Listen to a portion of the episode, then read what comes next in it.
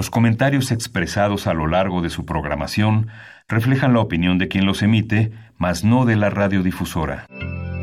Radio UNAM presenta Primer Movimiento. El mundo desde la universidad.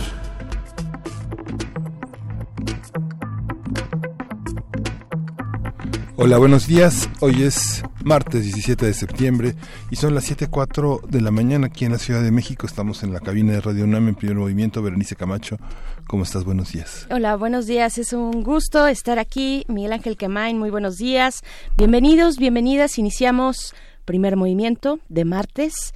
Y pues bueno, creo que es importante hablar del tema del petróleo, de los precios. Los precios del petróleo que se disparan, suben hasta en un 19% después de un ataque con drones, aviones no tripulados y, misiles de crucero a la refinería más grande del mundo. Esto ocurrió el sábado pasado, en la madrugada, por ahí de las 3 de la mañana del sábado.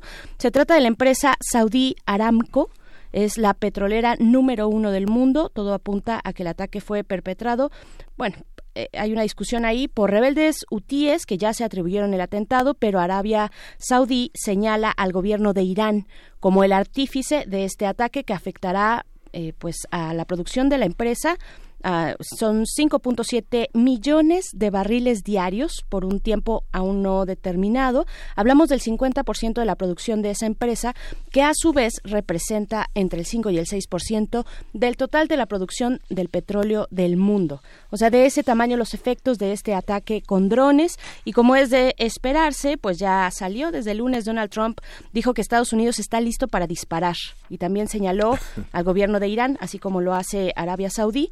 Mike Pompeo eh, también declaró que Irán llevó a cabo un ataque sin precedentes al suministro de energía del mundo. Irán niega las acusaciones, por supuesto, y pues antes del ataque, todavía hacia inicios de la semana pasada, Pompeo había declarado que Trump estaba listo para reunirse con el presidente iraní Hassan Rouhani sin condiciones previas, pero este domingo, el domingo pasado, el mismo Donald Trump definió las declaraciones de Pompeo como fake news. Entonces, ¿cómo, ¿cómo lo ven? Entre ellos, pues un poco echándose la bolita, eh, miembros del gabinete de Donald Trump, eh, palabras del mismo Trump diciendo son fake news, son noticias falsas que yo me eh, pudiera reunir con el presidente iraní y bueno, a la luz de toda esta situación que pone en vilo, ya lo decíamos, pues los los precios del petróleo que se han ido, pues se, han incrementado entre 19 y 20%, ¿no? En su pico más alto.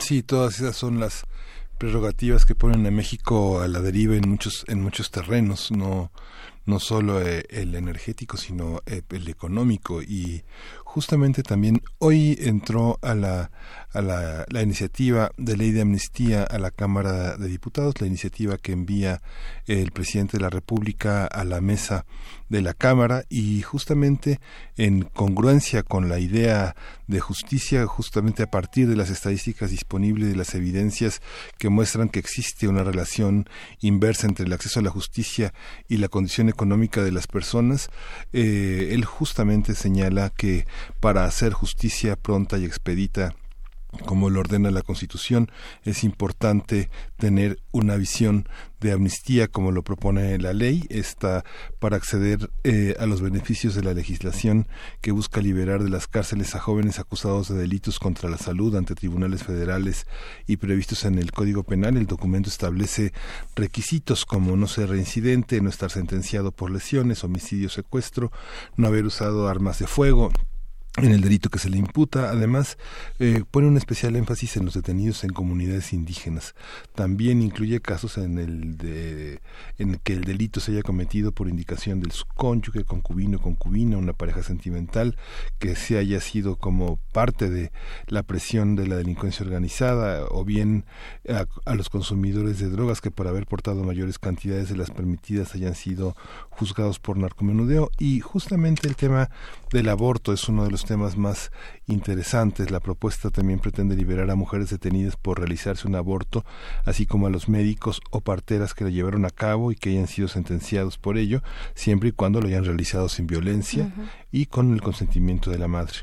Hay algunos puntos eh, que están que son lagunas, como la propuesta no hace referencia a los casos de mujeres juzgadas por este delito fuera de las instancias federales, es decir, que en el fuero común en las distintas entidades del país donde se concentra la mayoría de los casos todavía queda mucho para hacer, pero bueno, vale la pena ver esta ley de amnistía porque justamente uno de los requisitos que de la injusticia es la pobreza, la marginación y la falta de condiciones. En el caso del aborto considera que muchas mujeres que pueden pagar una fianza pues son una minoría frente a todos los casos de mujeres indígenas, de mujeres marginadas que no pueden hacerlo y que están en prisión actualmente. Así es, pues hablamos de, pues decirlo así, tal vez delitos simples una perspectiva me parece interesante social de la justicia porque pues hay que pensar y reflexionar qué ocurre en las familias. Cuando una persona de estos de este perfil no que es un perfil digamos bajo no es un perfil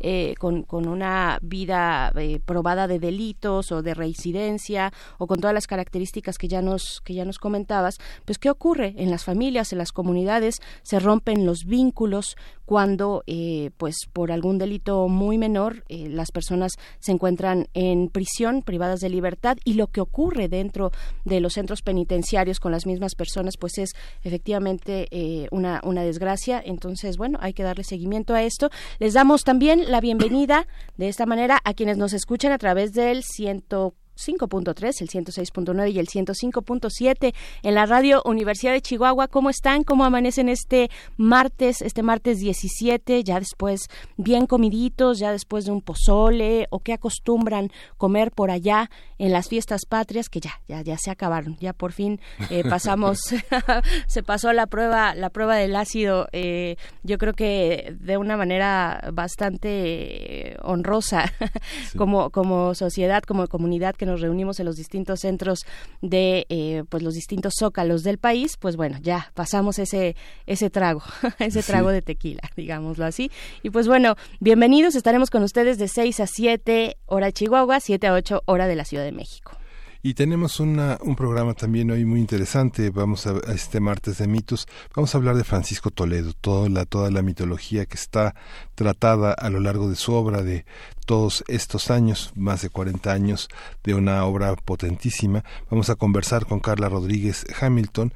Ella es académica de la Facultad de Artes y Diseño en la licenciatura y el posgrado en el área de arte y entorno y coordina la Cátedra Extraordinaria Francisco Toledo de Arte y Comunidad que se fundó en abril pasado por parte de nuestra universidad, la UNAM. Bien, y como cada 15 días los martes tenemos Transformación de Conflictos con Pablo Romo, quien es miembro del Consejo Directivo de Serapaz y profesor de la Facultad de Ciencias Políticas de la UNAM. En esta ocasión, eh, Pablo Romo va a hablar sobre paz y violencia doméstica.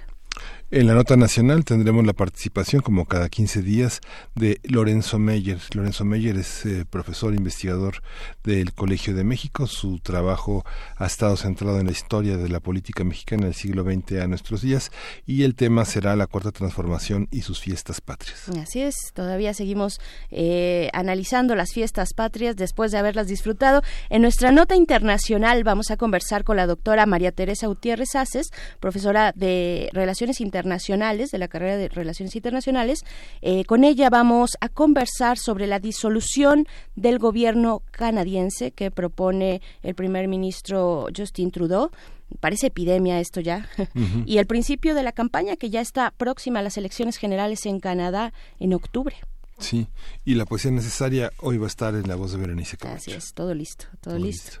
Después tenemos una mesa interesante. Vamos a conversar con la doctora María Inés Barrios, coordinadora de la especialidad en migración internacional del COLEF, y también con el doctor César Fuentes, coordinador de la especialidad en estudios de las ciudades del siglo XXI, también del COLEF, del Colegio de la Frontera Norte. El tema, la migración y las ciudades del siglo XXI precisamente. Pues bueno, vamos a iniciar como se debe, iniciamos con algo de música. ¿Qué vamos a escuchar? Vamos a arrancar con la Triciclo Circus Band, vamos a escuchar Oaxaca.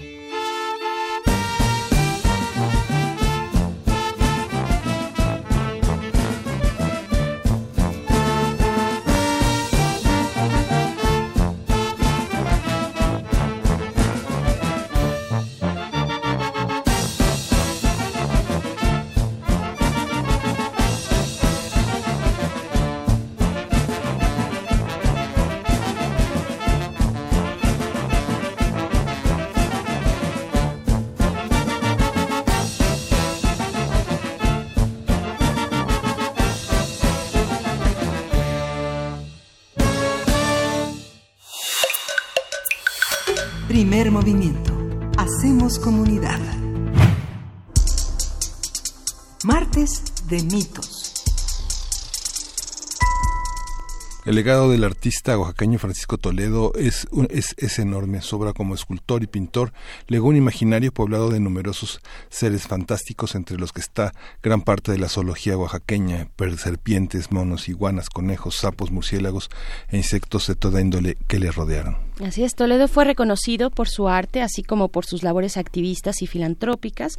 En 1972 impulsó la apertura de una de las primeras casas de cultura fuera de, de, la Ciudad de México. Hablamos de la Casa de la Cultura Litsi Wendaviani, eh, está ubicada en Juchitán, en Oaxaca. También fue el fundador del Instituto de Artes Gráficas Oaxaca y promotor de la cultura mexicana en el extranjero.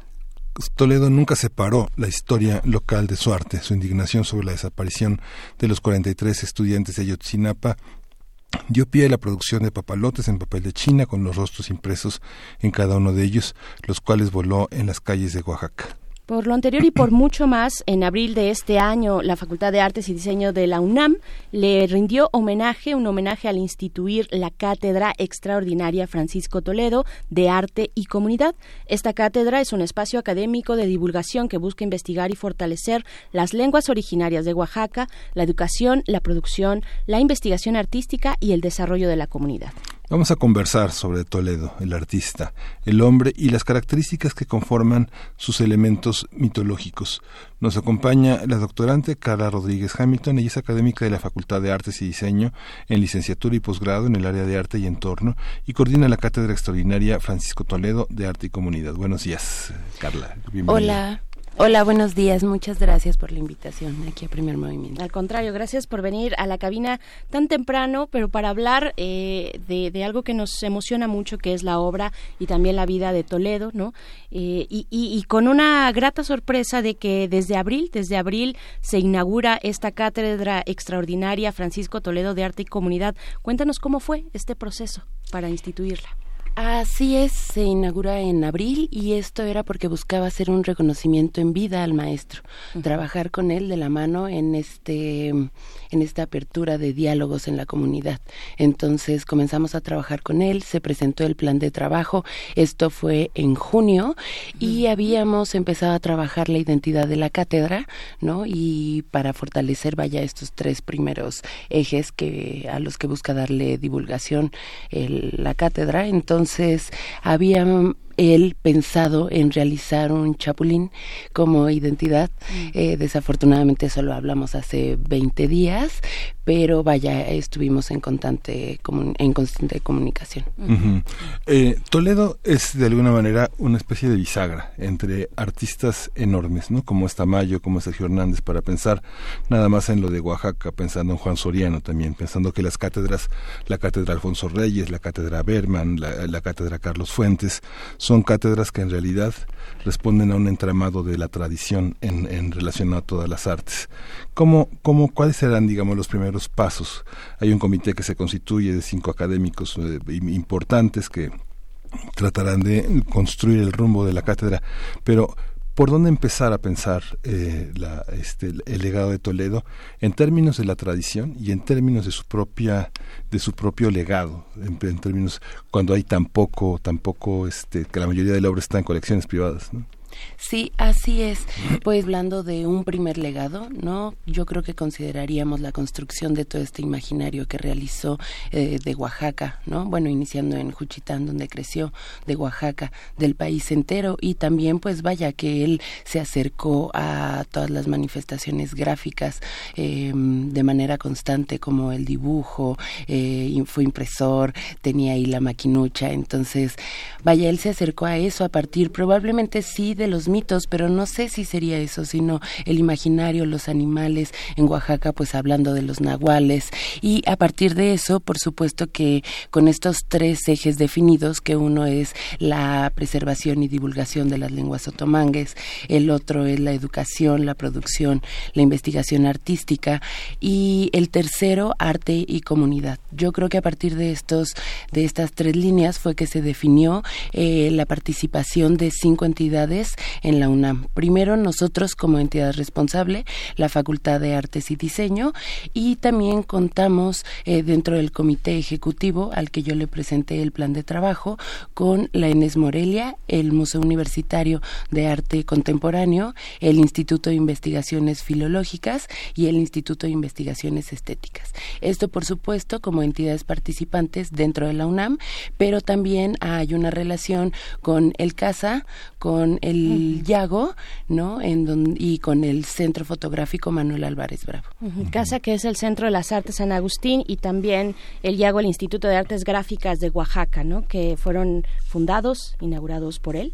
Así eh, es. ¿qué, qué, qué significó? Ahora que Miguel Ángel Quemain decía Toledo como bisagra de generaciones de artistas, yo quisiera pensar, y él hacía mención a las generaciones anteriores, a mí me gustaría pensar y que nos comentaras sobre las nuevas generaciones, lo que significó Toledo, aquello que le dotó a Oaxaca como un espacio de creación artística, llamando y mantando a jóvenes, a generaciones de jóvenes artistas de todo el país que iban a, ese punto, ¿no? Eh, digamos, desfocalizando a la Ciudad de México para ubicar otras cartografías artísticas, en este caso en Oaxaca, ¿no?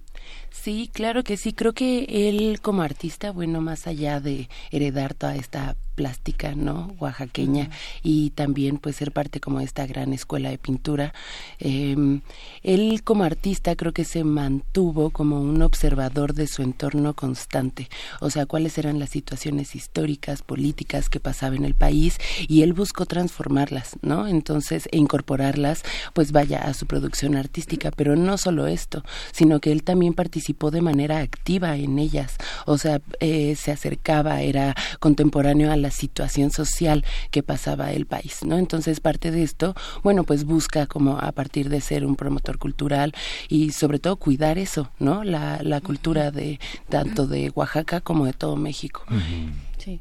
Preservar el legado por dónde empezar. Digamos, fue Banamex quien ha publicado el, registro fotográfico de gran parte de la obra. Mucha de la obra no se puede acceder porque nunca, nunca hubo una exposición general de su obra. Digamos, no hay un catálogo razonado de la obra. ¿Cómo empezar a hacerlo? ¿Vamos a verlo de manera digital o habrá la posibilidad en algún momento de contar con alguna exposición de orden temático de alguna de sus obras? ¿Es, temático? Eh, ¿Cómo organizarlo? ¿Es técnico? ¿Es eh, preocupaciones que empiezan y dejan de tener presencia, no sé, pienso como por ejemplo lo que el viento a Juárez o la relación de los papeles primordiales o digamos temas que él abordó pero que luego dejó. ¿Cómo entenderlo? Pues yo creo que a partir de eso, ¿no? Como en momentos, situaciones, no lo bueno reduciría únicamente a la parte técnica o a este imaginario, sino parte de que haya sido un constante observador. Era eso, que por momentos se interesaba, participaba y vaya, iba haciendo este camino al él eh, buscar a estos espacios de cultura, empezar a ser coleccionista en la Academia de San Carlos. Actualmente tenemos una exposición que es de humanos, lugares y cosas, en donde se hizo una selección de 121 imágenes fotográficas. Eh, esto que es no solo son las imágenes fotográficas, no solo es eh, tener, vaya, reconocidos eh, fotógrafos de, de, talla internacional, sino también entender qué estaba observando Toledo, ¿no? Entonces, a eso me refiero con que fue un constante observador y el legado, pues tampoco probablemente lo haría solo hacia temas, sino revisaría qué es todo lo que él vio, ¿no? Hablando también de su camino, no solo artístico, sino también eh, en relación con la comunidad, su activismo político, social.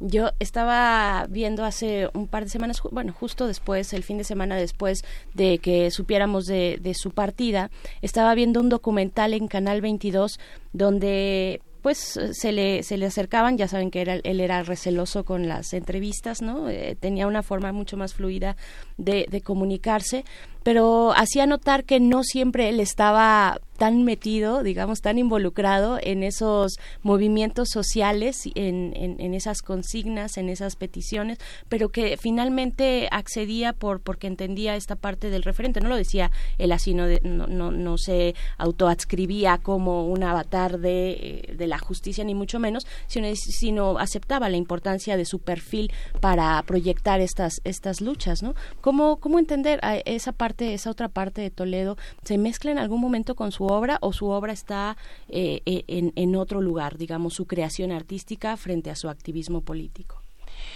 Pues yo creo que esa dimensión humana eh, fue muy amplia. Hablando de estos legados, eh, yo creo que para nosotros en la UNAM uno es la cátedra y el otro pues es esa línea de arte y comunidad. Y de arte y comunidad podemos hablar eh, pues de las preguntas constantes que se hacía. Creo que él como artista comunitario, si pudiéramos denominarlo así, eh, todo el tiempo hacía preguntas y a partir de eso lo que buscaba era visibilizar problemas, no darles una respuesta, visibilizar qué es lo que pasaba, ¿no? Entonces yo creo que a partir de ahí como artista hizo esa transformación para no tener que dividirlo únicamente a su producción, sino esa relación con el arte y con el entorno. ¿Crees que tuvo la, la, suficiente crítica sobre su obra? ¿De dónde vino? Pienso que eh, él se identificó sobre todo con un proyecto crítico y periodístico que, fue el periódico La Jornada, digamos, no cada periódico como que eh, respalda a los artistas con los que está convencido o los artistas que apoyan a, estos medios. Sin embargo, cuando falleció fue una, un reconocimiento generalizado, ocupó las primeras planas de periódicos incluso muy antagónicos al propio proyecto que tenía Toledo. Esto eh, visto hacia atrás, ¿cómo, cómo se refleja en la crítica? ¿Toledo fue eh, suficientemente valorado por los críticos de arte? ¿Hay suficientes críticos de arte eh, que escriben en suplementos periódicos? ¿Hay suficiente material como para reunir una hemerografía crítica rica, eh, variada, profunda? Pues yo creo que sí existe todo este material como para que nos pudiéramos sentar a trabajar o encontrar como vaya, si tuviéramos que hacer como un rescate o definirlo dentro del arte, ¿no? En un momento, por supuesto que sí, el maestro, su dimensión y el trabajo, o sea, él eh, a los 79 años seguía produciendo y él estaba en su taller de manera constante, vaya retomando, abriendo el diálogo eh, con las comunidades. Entonces, pues yo creo que por supuesto que lo hay, pero también tendríamos que hablar de esta de e vaya como de esta segunda parte no o como este otro ángulo de Toledo que era el eh, su activismo social o político. Entonces creo que por eso también se vuelve tan complejo. No es solo desde la plástica sino también en su relación con las comunidades y sobre todo eh, la permanente crítica que hizo también al mismo circuito. Creo que el arte también es eso. Al final no busca eh, definirlo o se vuelve tan polémico el arte los momentos y los personajes que participan en él, porque no hay una sola definición para el arte, ¿no? Creo que el arte busca eh, de manera permanente todo el tiempo todo el tiempo cuestionarse a sí mismo, como lo hacía Toledo, o sea, cuestionaba su trabajo, cuestionaba su producción y, y por eso se vuelve complejo, ¿no? No es por hablar de iluminaciones que llegan a uno, sino porque es una práctica, es trabajo constante y entonces es saber eh, ser crítico también, ¿no? Eh, Toledo con él era súper crítico, entonces creo que por eso se vuelve difícil. ¿Cómo fue esta, esta vivencia que pudiste compartir con el maestro Toledo? Eh, Carla, en, estos últimos meses, bueno, ¿cómo fue cuando él se entera de la cátedra que ahora tú coordinas, la cátedra extraordinaria Francisco Toledo de Arte y Comunidad? ¿Cómo, cómo fueron esos momentos? ¿Cómo lo viviste tú? ¿Cómo lo percibiste eh, tú y tu equipo tal vez? Bueno, todos. Para la facultad eh, de inicio es una gran responsabilidad y es un primer esfuerzo que realizamos porque la FAD no había tenido cátedras extraordinarias. Entonces, en abril se instauran tanto la de Saturnino Herrán como la de Francisco Toledo. Entonces, pues comenzamos a trabajar y vaya, también en este primer momento es saber cómo eh, de manera muy responsable empezar a activar todos los ejes. Entonces, pues yo creo que también lo que heredo de él es su congruencia todo el tiempo con su trabajo y, y, vaya con esta idea eh, tan vaya tan clara de decir son estos los tres ejes y no nos movemos sobre los tres ejes. O sea, comencemos a activar, hablemos de una preservación, ¿no? De una divulgación de las lenguas otomangues. Creo que esa fue el punto de partida. Posteriormente, por supuesto, la educación, la producción, la investigación y yo creo que también incluso temporalmente pues podríamos caer en lo de arte y comunidad, hablando de esa relación y cómo permaneció en Oaxaca trabajando. Entonces, eso heredaría. ¿Tuviste alguna comunicación con él? Eh, ¿Cómo, cómo fue esta parte?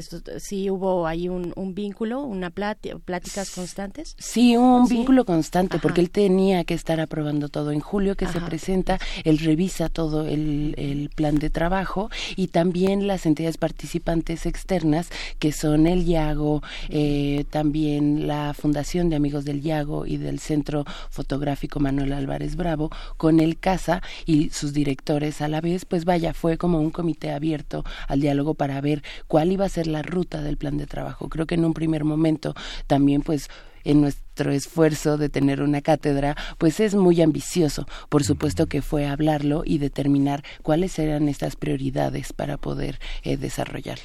Es curioso cómo, por ejemplo, tenemos ya eh, tenemos ya una lección aprendida. Cuando Berenice comentaba sobre los jóvenes que continúan el trabajo de Toledo, Toledo tenía muchos jóvenes becados, no solo jóvenes pintores, sino jóvenes, jóvenes artesanos y, escritores oaxaqueños cuando se, cuando se trata de descalificar a los artistas, por ejemplo, por ejemplo en el caso de Frida Kahlo, se le llama a los fridos a la gente que le ayudaba, ¿no? Y los fridos pues son nada menos que Arturo García Bustos o Rina Lazo, ¿no? Esta, esta descalificación de los toleditos, eh, de los toledos, eh, ¿Cómo, ¿Cómo se ve desde el mundo académico? Ya, ya aprendimos que esas calificaciones sobre los asistentes de Diego Rivera o de Siqueiros, Tamayo no los tuvo tampoco Soriano, este Arnold Belkin tampoco, digamos, hay muchos artistas que vienen de la ruptura que no los tuvieron.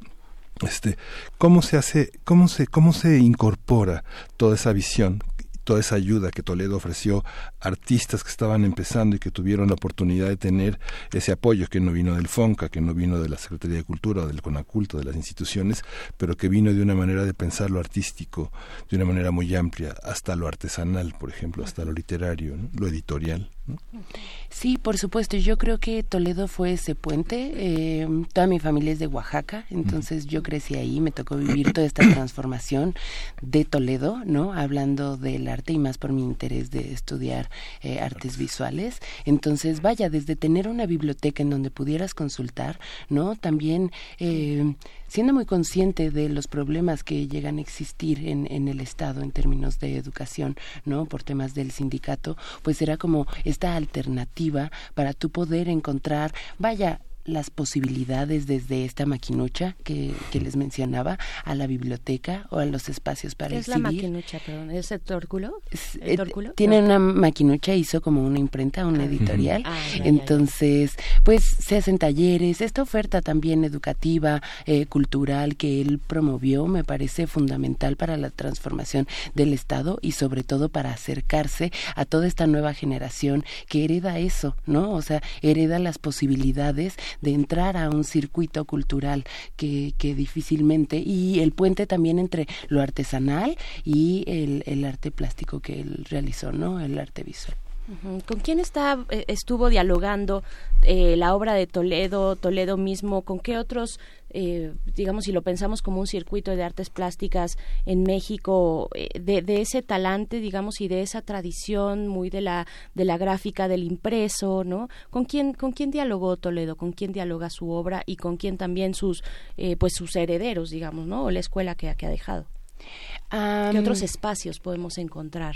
Claro, hace una semana, eh, como homenaje, proyectamos en la Facultad de Artes y Diseño el informe Toledo y dentro del informe hay una parte que me parece muy importante. No sé, es, eh, vaya, es un momento que, que, me queda muy claro de por qué las decisiones de Toledo que menciona que Tamayo le decía como ponte a trabajar o sigue tú trabajando, ¿no? Porque no te metas a la política, tu trabajo es el arte, ¿no? Y entonces, pues vaya, es eh, muy claro también como expuso el me voy de Oaxaca o me quedo aquí también para promover, ¿no? Y para darle seguimiento a, vaya, los primeros intereses que tuvo y a todo ese trabajo también de gestión que realizó en el Estado.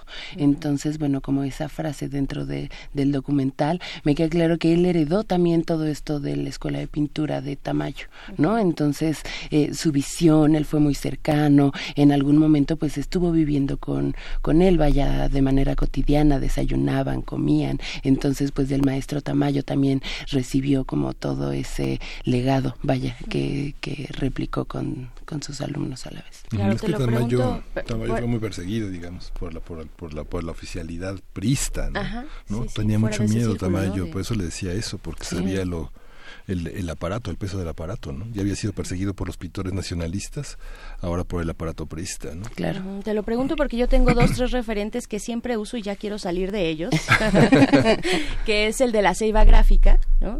Y también eh, en la Ciudad de México tengo muy claro el referente del taller la imagen del las imágenes del rinoceronte en el centro de Tlalpan. La ceiba gráfica también que se dedica pues eh, finalmente a la estampa no eh, al grabado al grabado y a realizar y a hacer la confección de sus materiales no casi casi de principio a fin de voltear al entorno de observar cuáles son los elementos que, que ofrece el entorno incluso el ecosistema no la, naturaleza alrededor poder eh, elaborar los materiales que finalmente irán plasmados en la obra, ¿no? Y, tengo esos dos referentes y no salgo de ahí, entonces quiero saber dónde más está haciendo esta gráfica, eh, esta gráfica en este sentido, en un sentido de, la creación, a veces por la creación artística y también por el impacto social y no necesariamente de, del otro lado donde se encuentra el circuito más comercial, más de boutique, ¿no? Que hay, es algo que, que ocurre eh, constantemente en Oaxaca, ¿no? Estas tiendas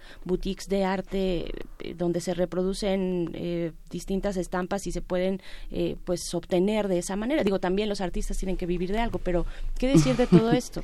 Sí, ahora que lo mencionas me parece muy importante y de hecho en su práctica como muy contemporáneo, el también Vaya, fue un ejercicio que hizo probablemente no de manera consciente, pero el saber que la práctica artística no necesita un espacio físico para realizarse. ¿No? Entonces, el cómo se involucró a la comunidad y cómo vas tú a Oaxaca y en cada esquina puedes encontrarte un espacio de gráfica, creo que eso fue lo importante. No fue como empoderar un solo espacio, sino hablar de la práctica artística. Y eh, en estos temas, ¿no? También pues su relación con hacia una responsabilidad del medio ambiente como el jardín etnobotánico o también el espacio claro y espacios como la soledad también eh, vaya que tienen que ver con eh, esa responsabilidad social y o sea como un ambientalista él en su producción y más hablando nosotros en artes en donde por supuesto que queremos preservar todas estas técnicas pero que de manera consciente te das cuenta que también tiene un impacto, ¿no? O sea, como eh, en el medio ambiente, pues vaya, fue como una manera también de controlar y de proponer otros espacios eh, que dialoguen con ese mismo interés artístico. En la cátedra también se establece la participación de la iniciativa privada, ¿no? ¿Cómo, quiénes, quiénes se interesan, quiénes están en ese, en, en ese orden de legado? Sabemos que cuando muere un artista, inmediatamente empiezan los falsificadores a decir que todos salen a decir que tienen un tamaño, ¿no? ¿no? Entonces este, tienen más tamaños que los que pudo haber producido tamaño toda su vida, ¿no? esta, esta parte, ¿cómo, ¿cómo se controla? ¿Cómo, ¿Cómo piensan que puede participar la iniciativa privada? Digamos, esta, este periodo de este gobierno ha limitado muchísimo el presupuesto para publicaciones. Es una es un trabajo difícil, el papel, eh, imprimir, que los libros circulen, es complejo. ¿Cómo, cómo lo piensan? Pues para la FAT fue un impacto no brutal porque sí, nuestra forma de, de, divulgar como los saberes o las técnicas que nosotros estamos trabajando, pues que siempre eran medios impresos. Pero creo que afortunadamente al tener estas alternativas digitales, pues estamos eh, considerando hacer este tipo de de, vaya, como canales en donde podamos armar documental, canales. La iniciativa privada participará, em, no lo sé en, la obra de Toledo porque nosotros no estaremos a cargo como cátedra extraordinaria, sino en la cátedra extraordinaria para poder activar esos tres ejes, pues vamos a buscar el apoyo de fundaciones, estamos buscando, eh, vaya, como hacer una cita también con la Secretaría de Cultura, con Fundación HARP, con Fundación Vancomer, pero en este primer momento, vaya, se instauró en abril, en julio presentamos, se definió, comenzamos con la exposición que les menciono en las galerías de San Carlos y apenas nos va a tocar abrir puertas, ¿no? Entonces, pues va a ser eh, a partir también como de estos valores que podamos compartir y pues no sé, a lo mejor un, un receptor, no sé, algo como canal en donde pueda, se pueda contener también el material de un taller que se dé, ¿no? De manera digital y que se pueda descargar. Y lo otro, pues es acercándonos a las comunidades, ¿no? Y compartir esos saberes en, en un diálogo o en una conversación, ¿no? De manera como muy inmediata o muy cercana, de primera mano.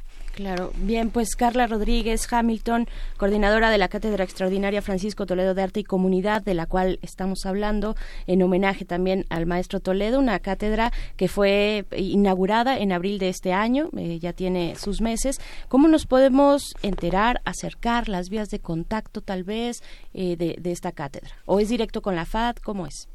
Eh, tenemos en este momento una página de Facebook que se llama Cátedra Extraordinaria Francisco Toledo de Arte y Comunidad, donde pues ojalá que nos puedan seguir.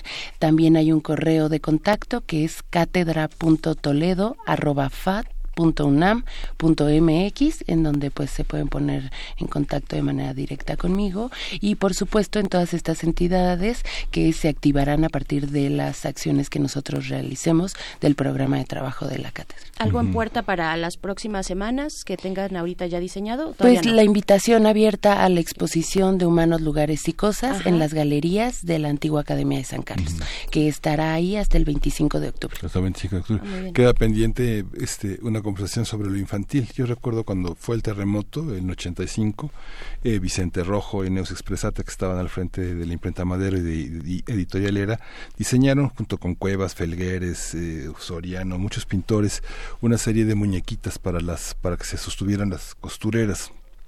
Y de ahí surgió un proyecto que Felipe Garrido, este, ahí se va el nombre de eh, el, Rincón para los Niños, donde estaba también el Fisgón, Palomo, se hizo una participación muy intensa de Toledo ilustrando libros infantiles.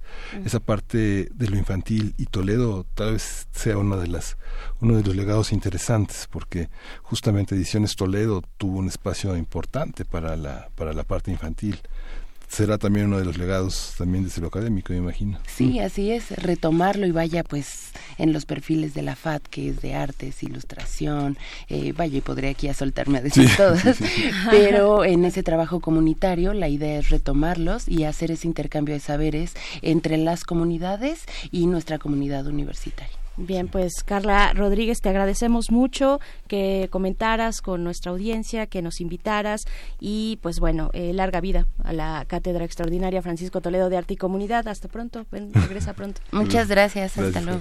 Nos vamos a ir con música. Esto, ¿qué, vamos a escuchar? Vamos a escuchar de Keyboard, este mundo, eh, ¿cómo será? Visible World. Visible World. Amable mundo. Ah, a ver. Pacificable. Vamos a escuchar.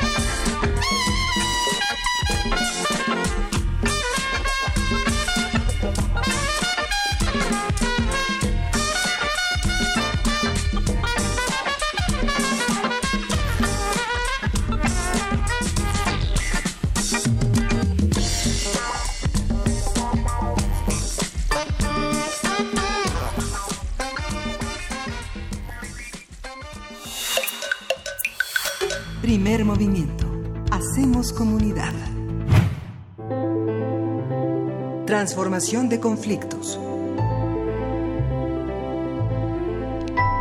Buenos días, Pablo Romo. Pablo Romo eh, es académico de la UNAM, miembro del Consejo Directivo de Serapaz y profesor de la Facultad de Ciencias Políticas de la UNAM. Hoy vamos a hablar sobre paz y violencia doméstica. Bienvenido, Pablo. ¿Cómo estás? ¿Qué tal? Muy buenos días, Miguel Qué gusto.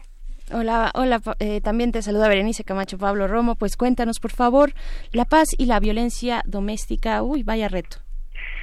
¿Qué tal? Muy buenos días. Pues mira, este, pensando en, eh, temas de el, origen de la violencia y el origen de la violencia social, sobre todo en el contexto en el que estamos nosotros, hoy la ley de amnistía, eh, cómo, cómo, se cómo plantear una nueva sociedad en, eh, en México, y cómo hablar de paz, cómo transformar los conflictos y cómo ser más eh, sensible frente al tema de la violencia. Y pensando en esto, justamente caigo en, eh, en, en, algo muy elemental, muy básico, que es justamente el, eh, y que padecen muchos hogares en México, es justamente el tema intrafamiliar de la violencia. La violencia, cómo se vive y cómo, y cómo se está respondiendo. Y leyendo por ahí algunos, eh, algunos psicólogos, eh, sobre todo de Estados Unidos en los años 80, iniciaron una investigación muy interesante sobre eh, lo que estaban viendo de eh, personas con eh, traumatismos, eh, personas con comportamientos muy violentos y personas que en, en, en la escuela, en el trabajo, eran disfuncionales. Entonces la pregunta era ¿por qué? Y, entonces empiezan a hacer investigaciones sobre cómo fue la infancia típico, parecía que es típico, pero eh, en el, eh, me parece que eh, hay que regresar a esos temas, sobre todo por seis eh, em, elementos que me parece que son importantes para nuestro auditorio y para que nosotros podamos entender algún tipo de origen de la violencia. No es la violencia genética, no es instinto, no es un gene por ahí disfuncional o que es que este, nacimos chuecos. Simplemente este, eh, hay, hay, algunas cuestiones que, que están eh, eh, teniendo su origen muy antes de que el Estado intervenga eh, en, eh, en, la configuración también de nuestro comportamiento, o que la televisión, los medios de comunicación o los medios eh, externos. Es la familia. Y en la familia hay seis cosas que, que suceden y que, que no se ven, que se han mantenido como un tabú y que es preciso hoy que queremos construir la paz y hablar de temas de paz y, y, evitar y erradicar la violencia, empezar a tratar estos temas. Uno, es eh, no se delatan los, los crímenes cometidos al interior de la familia porque eh, pareciera que es una traición interna a la familia.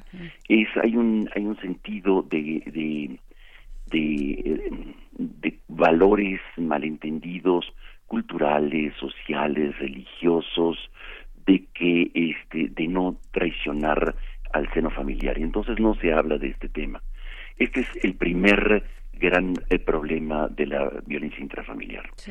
El segundo, que es un asunto privado, si un vecino se entera de los gritos este, y escucha la violencia que hay en, con el vecino, no lo denuncie porque es un tema este privado.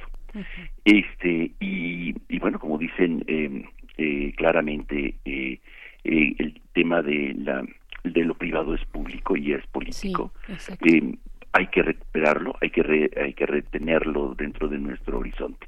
Entonces, como decimos, ah, eso es un asunto de los vecinos, no nos interesa, no lo no lo denunciamos. Y me parece que ahí está eh, un foco de generación de mayor impunidad. El tercero es que la víctima es responsable. Normalmente este, es que yo me lo merecía, me pega mi marido porque yo me lo merezco, es que no tenía este el desayuno preparado a tiempo, o este no había ido por el pan, qué sé yo. Entonces hay una eh, eh, autoinculpación, pero también en los niños, los niños empiezan a aprender esto y son ellos responsables de la violencia de sus padres. Entonces hay una especie de reducción de su capacidad para poder tomar decisiones, para poder enfrentarse más a la vida.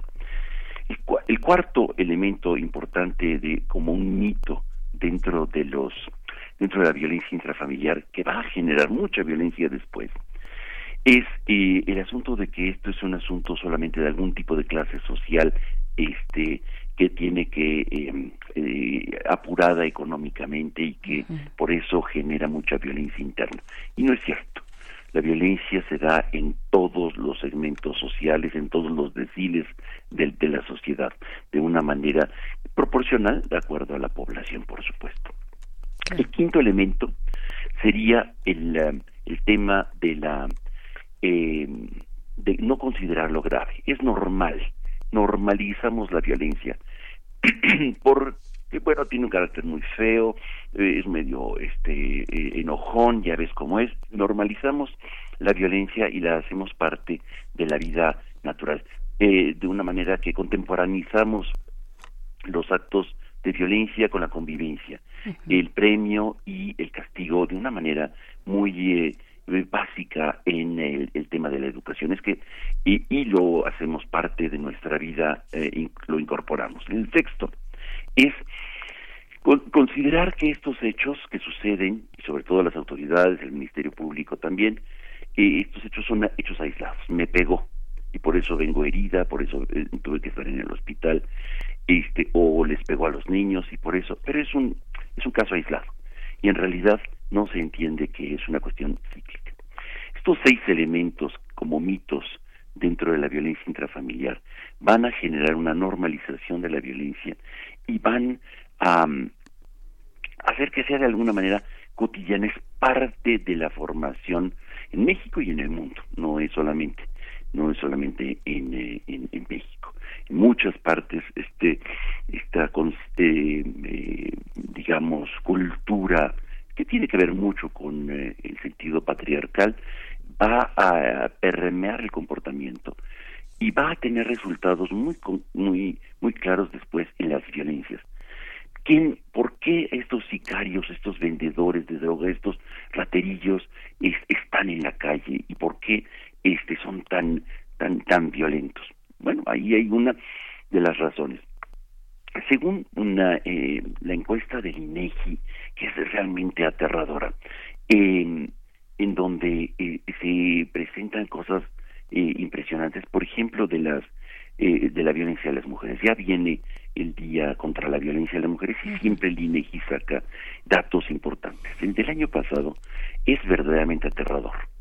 y que prácticamente más de la mitad de las mujeres mayores de 15 años sufren violencia en su hogar o en sus relaciones emocionales. Una violencia emocional, económica, física o sexual durante su actual o última relación. Esto es lo que dice este el, em, un comunicado de prensa del INEGI del 22 de noviembre del 2018. Esto, eh, o sea, de manera eh, eh, cotidiana, de manera muy este frecuente, pues. Es decir, que es muy, muy impresionante cómo em, eh, se introyecta la violencia y de alguna manera, como dicen los psicólogos, o se actúa o se saca por alguna manera. Y, y lo vemos nosotros, las violencias, eh, sobre todo los estudios que más conocidos son de los, eh, los criminales seriales en Estados Unidos, este tipo de perfiles en donde vemos eh, como los tiradores en, en, El Paso, Texas, eh, ¿Por qué aprende esta violencia? No la aprende, no la aprende eh, por un gen eh, errático, sino porque al interior mismo de su familia lo vivió. E internamente están viviendo una violencia que de alguna manera la van a expresar más adelante. y creo que valdría la pena también ver, hay algunas notas por ahí que revisándolas uno dice, qué barbaridad. Hay aumentos muy notables en los últimos años. En los últimos cinco o seis años se duplica o triplica el número de violencia intrafamiliar, lo que significa que dentro de unos diez años vamos a tener niños que han vivido, han interiorizado o introyectado violencia como una manera normal y que de alguna manera la van a expresar este para su interacción a nivel social. Así es. Bien, pues, ay, Pablo Romo, y además lo hemos dicho, lo sabemos, el, el, fenómeno excede la vía penal, ¿no? No es suficiente, no es necesariamente la vía de resolución de conflictos, no, no va por ahí, y lo han dicho en testimonios, pues precisamente las personas, mm, generalmente mujeres, porque hacia allá se inclina la balanza, digamos, de, de, este fenómeno, es más representativa la violencia hacia las mujeres que hacia los hombres, no quiere decir que la última no exista, ¿no? Y, y qué decir sobre los niños, niñas y adolescentes, en fin, eh, pero la vía penal se queda es, es, insuficiente hay que construir otras otras formas. Evidentemente no, va por ahí. Tenemos que construir este hogares eh, sanos libres de violencia y escuelas libres de bullying y de violencia y medios de comunicación libres de violencia. Claro sí. Para poder este em, generar una sociedad eh, libre de violencia. No es ni la cárcel ni el exterminio ni la limpieza social ni abrir este la península de Baja California para meter ahí a todos los criminales del país. confinar a todos los, padres maltratadores. La violencia, la violencia está muy cerca de nosotros y, y, está en nuestras manos poderla eh, transformar positivamente en, eh, en hogares mucho más amorosos. Bien, pues con eso nos quedamos. Pablo Romo, te mandamos un abrazo igualmente cariñoso y amoroso para ti y nos encontramos dentro de 15 días el martes. Muchísimas gracias, que estén muy bien. Gracias, Pablo. Hasta pronto, Pablo. Pues vamos a despedirnos ya de Radio Universidad de Chihuahua. Nos encontramos con ustedes el día de mañana a las 6 de la mañana, hora de ustedes y hora nuestra a partir de las 7. Entonces vamos a hacer el corte de la hora, son las 8 de la mañana y volvemos a primer movimiento. Síguenos en redes sociales. Encuéntranos en Facebook como Primer Movimiento y en Twitter como arroba PMovimiento. Hagamos comunidad.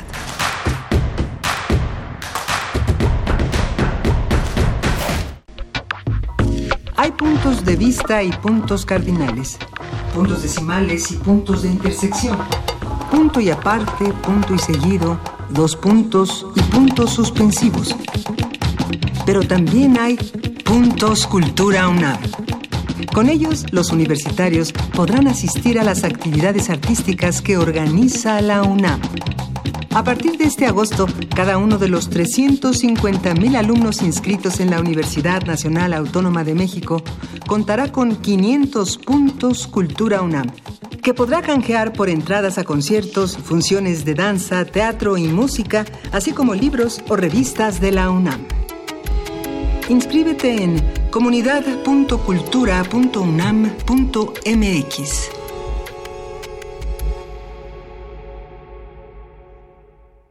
PRD. El PRD está de regreso para seguir junto a la gente y mejorar tu vida como lo hemos hecho desde hace más de tres décadas. Estamos afiliando con nuevas tecnologías.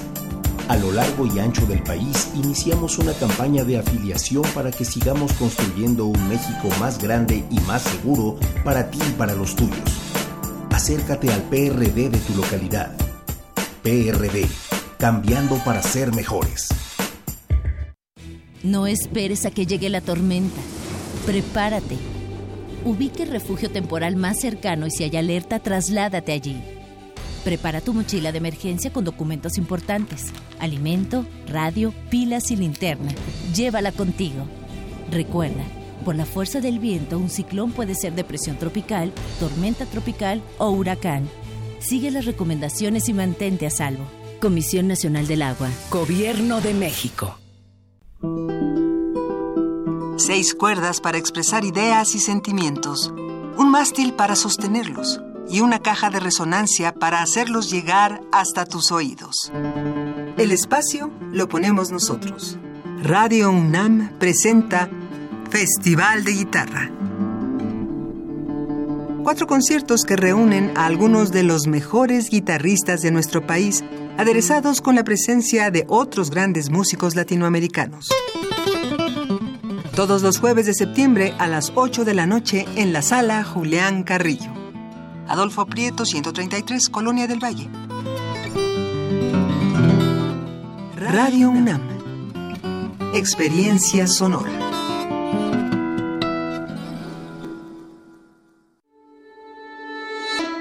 Ai Weiwei.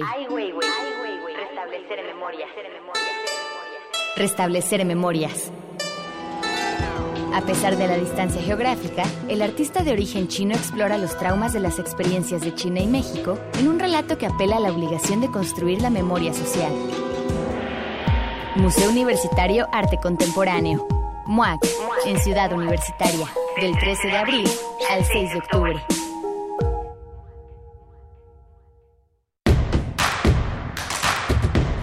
Queremos escucharte. Llámanos al 55 36 43 39 y al 55 36 89 89. Primer movimiento. Hacemos comunidad. Buenos días, estamos de vuelta en primer movimiento. Iniciamos nuestra segunda hora el día de hoy, martes 17 de septiembre. Hola, ¿cómo estás, Miguel Ángel? Hola, Berenice Camacho, buenos días. Buenos días, qué rico platicar de Toledo, ¿no? Sí, sí, sí. Y sobre todo con alguien tan comprometido y con tanto cariño por la obra de Toledo, ¿no? Es Sí. algo muy importante reunir los esfuerzos de una universidad tan grande con una diversidad de, de ideas tan tan tan tan enorme desde el punto de vista académico donde casi todo lo que se traza tiene un carácter histórico importante. Así es. Hace un momento que platicábamos precisamente con Carla Rodríguez acerca de esta cátedra extraordinaria Francisco Toledo de Arte y Comunidad y ella mencionaba el jardín etn- etnobotánico. Yo decía el primero en América Latina. Obviamente no es, no, no me refería al jardín etnobotánico, sino al Centro de Arte Ecológico de Latinoamérica, que ese fue sí el primero en su ti- en su en su tipo en, en la región ¿no? Un, un, centro de arte, como su nombre lo dice, ecológico, que tiene pues esta conciencia, esta reciprocidad, este diálogo con el entorno, con, con, con, la comunidad finalmente también que habita ese entorno. Entonces era a ese al que me refería, el centro de arte ecológico eh, y no al jardín etnobotánico. También por acá, respecto a nuestra conversación con Pablo Romo sobre la paz y la violencia doméstica, le mandamos saludos a, arroba Navilia, Navil, que nos dice en la encuesta, bueno, allá en Chihuahua, que ella supongo nos escucha desde Chihuahua, saludos Nabil, ojalá todavía estés conectada, eh, bueno, a través de la, eh, del sitio de Radio UNAM. Em, dice, en, en Chihuahua se realizó una encuesta sobre prevalencia de violencia familiar y sexual en el Estado. Cuatro de cada diez menores sufren violencia en la familia. Pues ahí está el comentario de Nabil. Eh, y digo, ojalá nos escuche a través de la página del sitio electrónico, porque pues ya nos desconectamos de Chihuahua y ahora estamos con la comunidad de la Radio Nicolaita. Bienvenidos, bienvenidas. Transmitiremos durante la siguiente hora con ustedes a través del 104.3. Este, saludos a la Universidad de San Nicolás de Hidalgo, allá en Morelia. Y pues así iniciamos esta segunda hora, Miguel Ángel. Sí, justamente dentro de una hora va a dar, va a dar su primer informe de gobierno Claudia Sheinbaum. Va a ser muy interesante. No hay límite de tiempo. Las primeras comisiones se reunirán para este para cuestionar, van a ser posicionamientos el Partido Verde, Encuentro Social, el, el, PRI, el de la Revolución Democrática, Acción Nacional y al final Morena. Va a ser muy interesante eh, ver en la transmisión en vivo justamente para contestar a partir de seis ejes, igualdad de derechos, ciudad sustentable, más y menor, más y, menor movilidad, eh, el capital cultural, la agresión y la seguridad, la ciencia, la innovación y la transparencia. Va a ser muy interesante en representación de Andrés Manuel López Obrador, pues va a la Secretaría de Gobernación. Claro, y por supuesto lo estaremos eh, analizando aquí en estos micrófonos de Radio UNAM, pero vamos con lo siguiente, con otra parte de la cuarta transformación, las fiestas patrias, el nuevo gobierno Andrés Manuel López Obrador dando este grito con 20 vivas en el Zócalo capitalino el domingo pasado, en el comentario del doctor Lorenzo Meyer. Vamos para allá. Primer movimiento. Hacemos comunidad. Nota Nacional. Pues muy buenos días, doctor Lorenzo Meyer, ¿cómo estás? Te saludamos desde la cabina de Radio UNAM, primer movimiento. Aquí está Miguel Ángel Quemain y Berenice Camacho. Buenos días. Berenice, buenos días. Miguel Ángel, buenos días. Buenos días. Pues eh, creo que vale la pena comentar el, eh, los dos eventos importantes cívicos eh, de este fin de semana, inicio de, de la semana actual que fue el eh, grito y el desfile. Algo, bueno, totalmente previsible. Tenían que venir ambos eventos, pero en eh, las variaciones respecto del pasado está el, eh, el contenido central de los dos. Para empezar, conviene observar que debe de haber un acuerdo entre López Obrador y alguien porque no llovió el día 15, en cambio ayer, eh, la noche del el 16, al menos por donde yo vivo, vaya que sí cayó un aguacero. Sí, suscribo. Pudo haber sido como otros 15 con lluvia, pero no. Este fue despejado y muy propicio para la celebración. Entonces, vamos al, eh, al punto. Sí.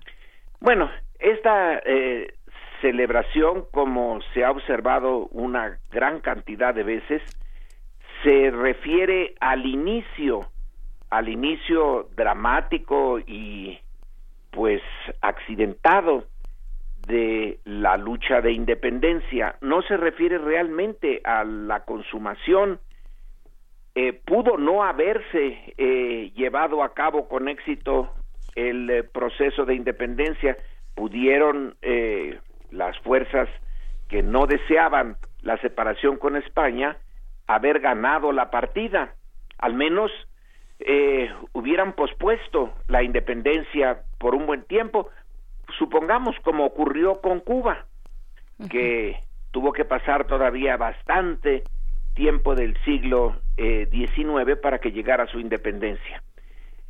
En, eh, en realidad celebramos el inicio, pero no la conclusión. ¿A qué se debe esa cierta anomalía? Bueno, supongo yo que al hecho de que el personaje que concluye la eh, larga lucha y muy cruenta, muy brutal eh, lucha de independencia, pues fue Iturbide y no es precisamente un personaje que haya caído bien en la memoria histórica. Así que eh, celebramos el inicio. En este inicio todos los gobiernos, eh, bueno, los gobiernos últimos sobre todo, pues se celebran a sí mismos. Entonces lo eh, que llamó la atención de la celebración de este 15 de septiembre fue la relación entre el eh, gobierno y la ciudadanía. Empezó muy temprano y sin los eh, retenes policíacos del pasado, entraba eh, quien quería, se hizo una buena selección de piezas musicales, de bailables de los estados de la República y que como son 32, bueno, pues dio para bastante tiempo eh, de entretenimiento con temas muy locales y en ese sentido pues muy eh, muy patrióticos, muy de la eh, del corazón de la patria. Y luego ya eh, llegó el momento a las 11 de la noche, que ese es eh, importante en el sentido de que en los últimos tiempos la presidencia tenía temor de la muchedumbre congregada ahí abajo en la eh, plaza central porque no tenía consigo eh, la seguridad y la legitimidad. Entonces eh, se hacía un espacio grande entre el balcón de palacio y quienes estaban presenciando la ceremonia y tuvimos eh, la oportunidad en el pasado de ver cómo se trataban de eh, pues disminuir las expresiones que venían de allá abajo porque no eran precisamente muy positivas. En esta ocasión el eh, zócalo estaba lleno y hay que reconocer que Andrés Manuel desde hace tiempo, desde que estaba en la oposición, pues realmente puede, él sí puede llenar el zócalo. No le costó ningún trabajo que se llenara esta vez, hasta donde tenemos eh, los pues los eh, hechos no hubo acarreo, la gente iba y venía como se le daba la gana y llenó el zócalo. Sí hubo desde luego una gran cantidad de expresiones, pero no fueron negativas, fueron expresiones positivas hacia el presidente. Fue en realidad una manifestación de apoyo presidencial. No sé si, de apoyo al presidente, no sé si en los cinco años que restan eh, se pueda volver a repetir lo mismo. Va a ser difícil, no imposible, pero va a ser difícil. En ese momento es el del inicio.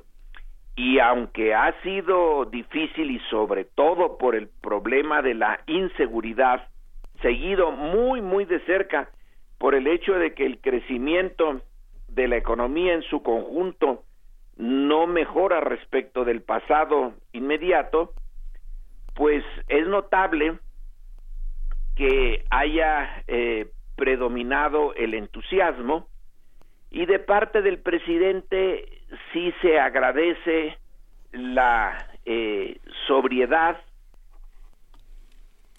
el haber hecho estos vivas extras que no estaban en la eh, en la tradición eh, incluyó a más mujeres, lo cual va con el espíritu de los tiempos, incluyó unas vivas muy generales y excluyó algo que en el eh, pasado se dio cuando para conmemorar ese momento en que Hidalgo saca a los presos de la cárcel de Dolores, también hubo presidentes que amnistiaron a algunos eh, presos cuando fueron a dar el grito a Dolores. En esta ocasión se tenía, se tiene eh, el proyecto de una amnistía y se va a seguir adelante, pero nada más que en gran escala, no unos cuantos como ocurrió por motivo de la celebración de independencia en el pasado.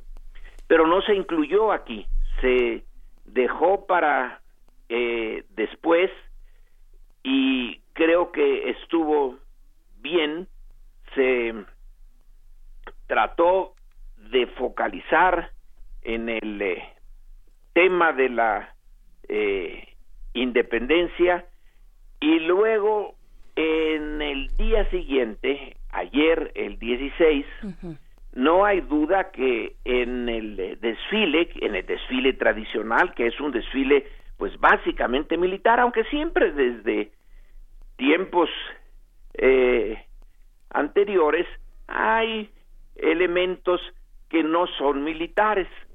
Eh, por ejemplo, eh, a veces se ponía a los bomberos, eh, otras veces, bueno, casi siempre, ¿no? Al final un conjunto de charros, etcétera.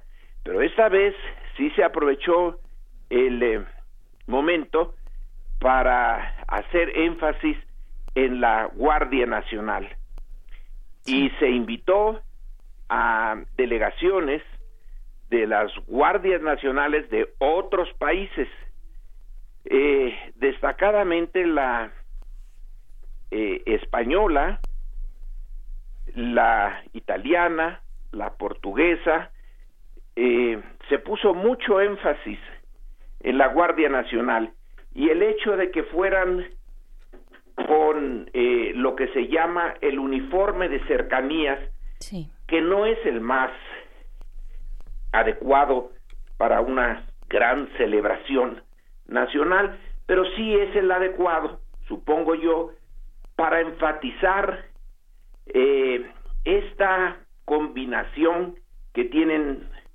las guardias nacionales invitadas y que va a tener la Guardia Nacional eh, aquí en México, que es una combinación de militar con policía.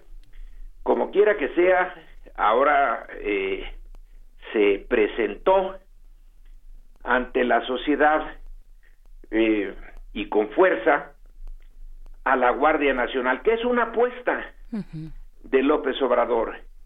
Es su apuesta eh, no, no el único elemento, pero es un elemento central en la apuesta por conseguir, pues no creo que la pacificación total del país en un sexenio, pero probablemente el principio, ojalá así sea. Junto con eh, la Guardia Nacional, este carro alegórico de jóvenes construyendo el futuro, una parte pequeñita, pero ahí estaba en el desfile, que fue eh, pues la el mensaje político del momento rodeado de la siempre pues fuerte presencia del recuerdo del inicio de la independencia, la coyuntura. La coyuntura es en esta parte tan trágica de la pérdida de la seguridad, la Guardia Nacional y la inversión que se está haciendo en un grupo de jóvenes para hacer eh, pues al menos lógica la aceptación de que no se vayan al crimen organizado sino que se queden dentro eh, del lado no oscuro de la sociedad mexicana, trabajando no con grandes ingresos porque son eh, recursos modestos, pero en fin, es un gran esfuerzo del eh, dentro del presupuesto nacional por eh, hacer que su energía y su visión del futuro de estos jóvenes se vayan fuera del ámbito del crimen organizado. Entonces, el eh, eh, grito y el desfile militar de ayer, pues tuvieron este contenido político de por lo menos dos cosas, una cercanía entre el presidente y la ciudadanía en el eh, zócalo, en la forma como se cubrió esa noche la celebración que culminó con los fuegos artificiales de siempre y en el eh, desfile con eh, la presencia de este nuevo elemento que por un lado ha sido muy criticado sobre todo por los adversarios del eh, actual eh, gobierno y por el otro lado eh, pues no creo que despierte gran entusiasmo pero sí por lo menos la expectativa de una vía más eficaz de hacerle frente al, al gran gran problema de la inseguridad. No es la primera vez que la sociedad mexicana se enfrenta a la inseguridad. Inmediatamente después de la independencia, pues ahí estaba ese problema. Y el siglo XIX lo registra como un problema muy importante. Luego, después de la guerra de, de reforma y del final de la aventura francesa en México, igual el país se quedó sumido en la eh, inseguridad, en la violencia, en los caminos sobre todo. Ahora es distinto, no son los caminos, ahora es toda, toda la sociedad. Eh, desde luego que los caminos están en algunos lugares tan peligrosos como antes, pero es en la vida cotidiana de los grandes centros o medianos centros o pequeños centros urbanos donde se vive esta eh, tragedia eh, que por el momento no tiene visos de parar, sino al contrario, va en aumento. Entonces, el eh, desfile fue una em, presentación de las dos fuerzas que se supone pueden eh, disminuir eh, este problema en su, digamos, ahora hablamos de la cuarta T, de la cuarta transformación, pero en relación a la inseguridad, pues por lo menos decir que es eh, también la cuarta I de inseguridad que vino primero eh, durante y consumada la independencia se siguió eh, el el bandidaje y el problema de violencia sobre todo en el campo. Luego la segunda es a raíz de la guerra de reforma la tercera inseguridad es con la revolución y sus secuelas, porque todavía en los 1930, desde luego que se eh, cerraba la carretera México-Cuernavaca, se tiraban árboles y se asaltaba a los que pasaban por ahí, y ahora es la cuarta I. Entonces, la cuarta T contra la cuarta I, y esperemos que estos símbolos de las fiestas patrias, en este sentido muy concreto de la inseguridad, pues eh, dejen de ser solo símbolos y se conviertan en eh, posibilidades reales de recuperar eh, la tranquilidad social en México, porque las consecuencias que hemos tenido hasta ahora en los dos últimos sexenios sobre todo, pero bueno, vienen de atrás, de, bastante atrás, son eh, lamentables, trágicas, y México eh, no puede seguir viviendo en esta dinámica por un sexenio más. Este tiene que ser el sexenio de la solución, al menos parcial, pero solución del problema. Y es mi comentario para Radio Universidad. Fíjate, Lorenzo, que, quería comentarte como algunas cosas. Tal vez, digamos, la crisis más fuerte sea hacia el 2022, ¿no? Donde pensemos que las consecuencias del desarrollo económico y el crecimiento, esta antinomia que parece ser como el kit de los eh, fiscalistas y de los economistas va, va a ser este mella en eh, hasta entonces.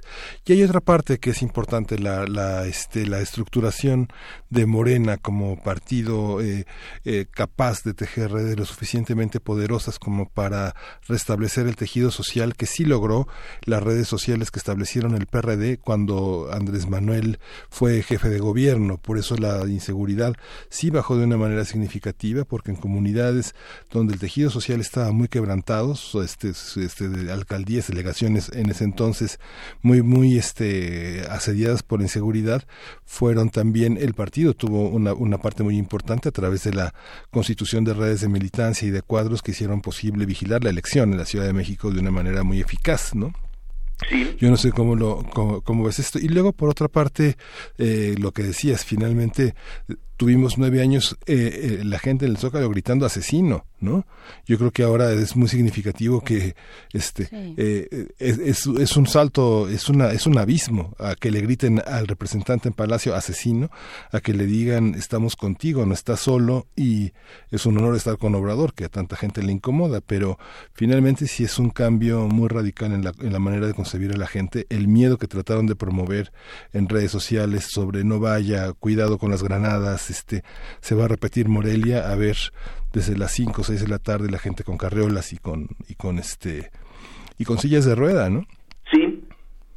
Eh, tiene razón, dos puntos eh, eh, rápidamente para empecemos por este último, el de por un lado asesino y el de por otro los gritos de pues de aceptación, e incluso los carteles de feliz, feliz, feliz de, eh, que se mostraron eh, la noche del 15. Bueno, eh, el, el momento es claramente de López Obrador, a pesar de las críticas que vienen de un grupo minoritario, pero que está muy bien, muy bien posicionado eh, para hacer eh, eh, la, la, crítica al, nuevo gobierno, pero ese entusiasmo eh, no hay que darlo por ganado para todo lo que resta del sexenio, porque puede disminuir e incluso revertirse si no hay un, si no se perciben por lo menos los primeros eh, visos de que se están resolviendo. El problema económico, ese sí lo veo muy dependiente de factores externos sobre todo. Es que el, el complejísimo enredo económico en el que está metido México y el mundo, o una buena parte del mundo con la globalización, nos hace que algunos de los hilos centrales del proceso económico no estén en México, ni puedan México eh, remediarlos. El día de hoy se ve lo, eh, lo accidentado que están. Eh, se ataca a Arabia Saudita en su producción petrolera Todavía no sabemos ni quién la atacó, si fueron unos eh, rebeldes en Yemen o fue Irán, pero el precio del petróleo sube, con lo cual las exportaciones de petróleo mexicano van a adquirir un mayor número de, mayor monto de dólares, pero también puede ser que nosotros tengamos que pagar más por la cantidad eh, de gasolinas que importamos. Pero en fin, ahí está un ejemplo que se va a repetir muchas veces de el eh, vaivén de lo económico en que nuestro país eh, puede hacer relativamente poco. Y el otro punto, el de eh, esas redes sociales muy activas diciendo no vayas al zócalo, pueden haber granadas, como lo supongo yo que estaban pensando en el caso de Morelia de hace varios años, donde se tiraron varias granadas en medio de la multitud de personas que celebraban el 15 de septiembre y que es uno de esos actos criminales más eh,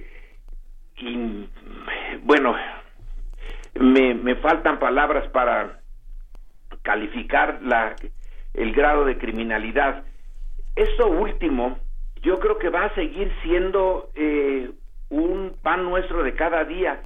La, el encono eh, que se manifiesta eh, políticamente en la sociedad mexicana, la parte que se encuentra entre los afectados porque se perdió su posición de privilegio del pasado, eh, que es un tercio más o menos, nos dicen las encuestas de opinión que está bajo cualquier razonamiento en contra de Andrés Manuel eh, López Obrador. Bueno, pues esto va a seguir y em, lo que debe de em, cuidarse desde la óptica de Andrés Manuel es su base de, de abajo, de las clases populares, que esa no se ha visto empañada, pero sí necesita eh, de algunos insumos muy positivos, como puede ser, pues sí, eh, además de las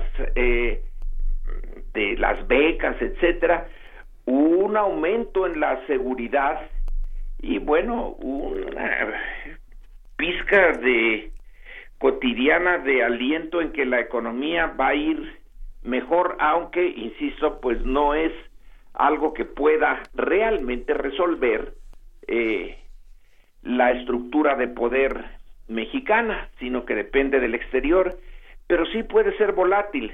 Ojalá logre, desde mi óptica, ya sé que otros eh, pensarán lo contrario, ojalá pueda mantenerse el, eh, la cercanía y el apoyo de eh, el grueso de la ciudadanía hacia el gobierno que se vio el 15 de septiembre y que no van a poder decir que fue artificial, que fueron traídos del Estado de México, acarreados, eh, puestos en las primeras zonas de cercanas al balcón presidencial como con Peña Nieto y a tratar de con sus gritos acallar los gritos contrarios eh, a sus espaldas.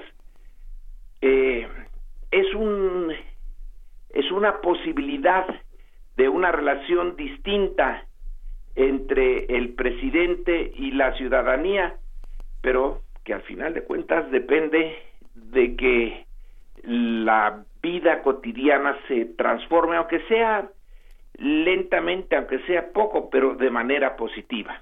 Cierto, cierto. Pues Lorenzo Meyer, agradecemos mucho esta lectura de lo que vivimos este domingo y este lunes. A mí me llamó mucho la atención a nivel más simbólico y político la presencia constante de la narrativa de la 4T estaba constante ahí tanto el día 15 durante el festival, bueno, en el telón de fondo estaba, se proyectaba ahí eh, este concepto de la, cuatro, la cuarta transformación, también lo vimos durante el desfile militar, ¿no? Este, en estos trailers alusivos a, los a las tres primeras transformaciones de México, en la narrativa también durante el, el desfile, pues se hacía mención, ¿no? Este, la, la primera, la segunda y la tercera transformación de nuestro país. Me parece interesante pues ver cómo se articulan esto que es una ceremonia cívica, una ceremonia eh, digamos histórica, eh, donde todos los mexicanos y mexicanas tienen que pues eh, festejar digamos sin distingo partidista o, o ideológico por un lado y por otro cuáles son los alcances de un movimiento partido como Morena muy auténtico, un apoyo popular muy auténtico, no no hablamos de, de acarreos ni, ni nada, me parece un fenómeno político interesante, ¿no? Pero bueno, y meter meter al Guachicol ahí en el desfile también fue una eh, situación un poco inesperada. De repente ver esos carros de Pemex y los equipos de reparación eh, de las perforaciones para el robo de combustible en medio del desfile también fue algo un tanto inesperado. Creo que eh, para los efectos que se quería las reacciones que se querían eh, del público a lo mejor funcionó. Sí, sí, pedagógico. Sí. sí, exacto, pedagógico de lo que significa este proyecto. Pues, doctor Lorenzo Meyer, muchas gracias. Eh, te deseamos un buen día. Buen día para ustedes, buen día para el auditorio. Gracias. Gracias. Pues bueno, solo mencionar que dentro de estos eh, eh, grupos civiles que desfilaron el día de ayer se encontraba también la UNAM. La UNAM en su unidad de protección civil, eh, pues estaba lista ahí para el desfile, para participar en este desfile militar con su unidad canina de búsqueda y rescate y pues bueno, ahora que eh, conmemoramos y también ponemos atención a dos años del de el 19S, el 19 de septiembre, tan simbólico para esta ciudad y para la región del sur de nuestro país, vamos a ir con música. Son las 8 con 35 minutos de la mañana. Esto es The Rush. La canción es What Are You Doing? Vamos.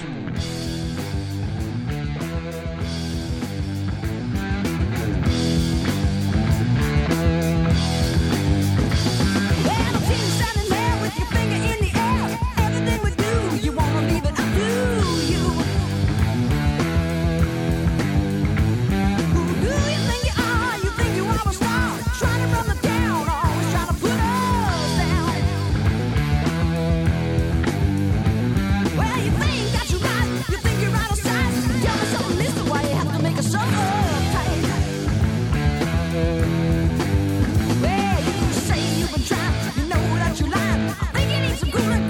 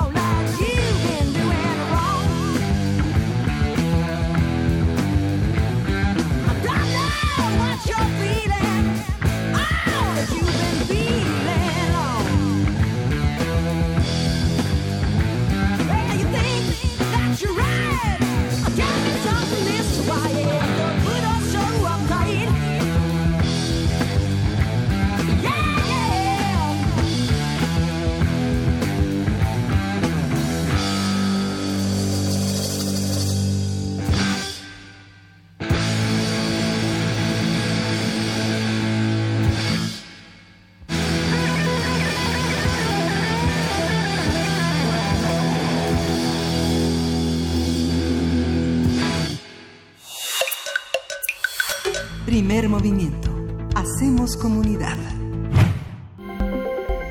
Nota Internacional. Justin Trudeau, primer ministro de Canadá, anunció la disolución del Parlamento y convocó elecciones legislativas para el 21 de octubre.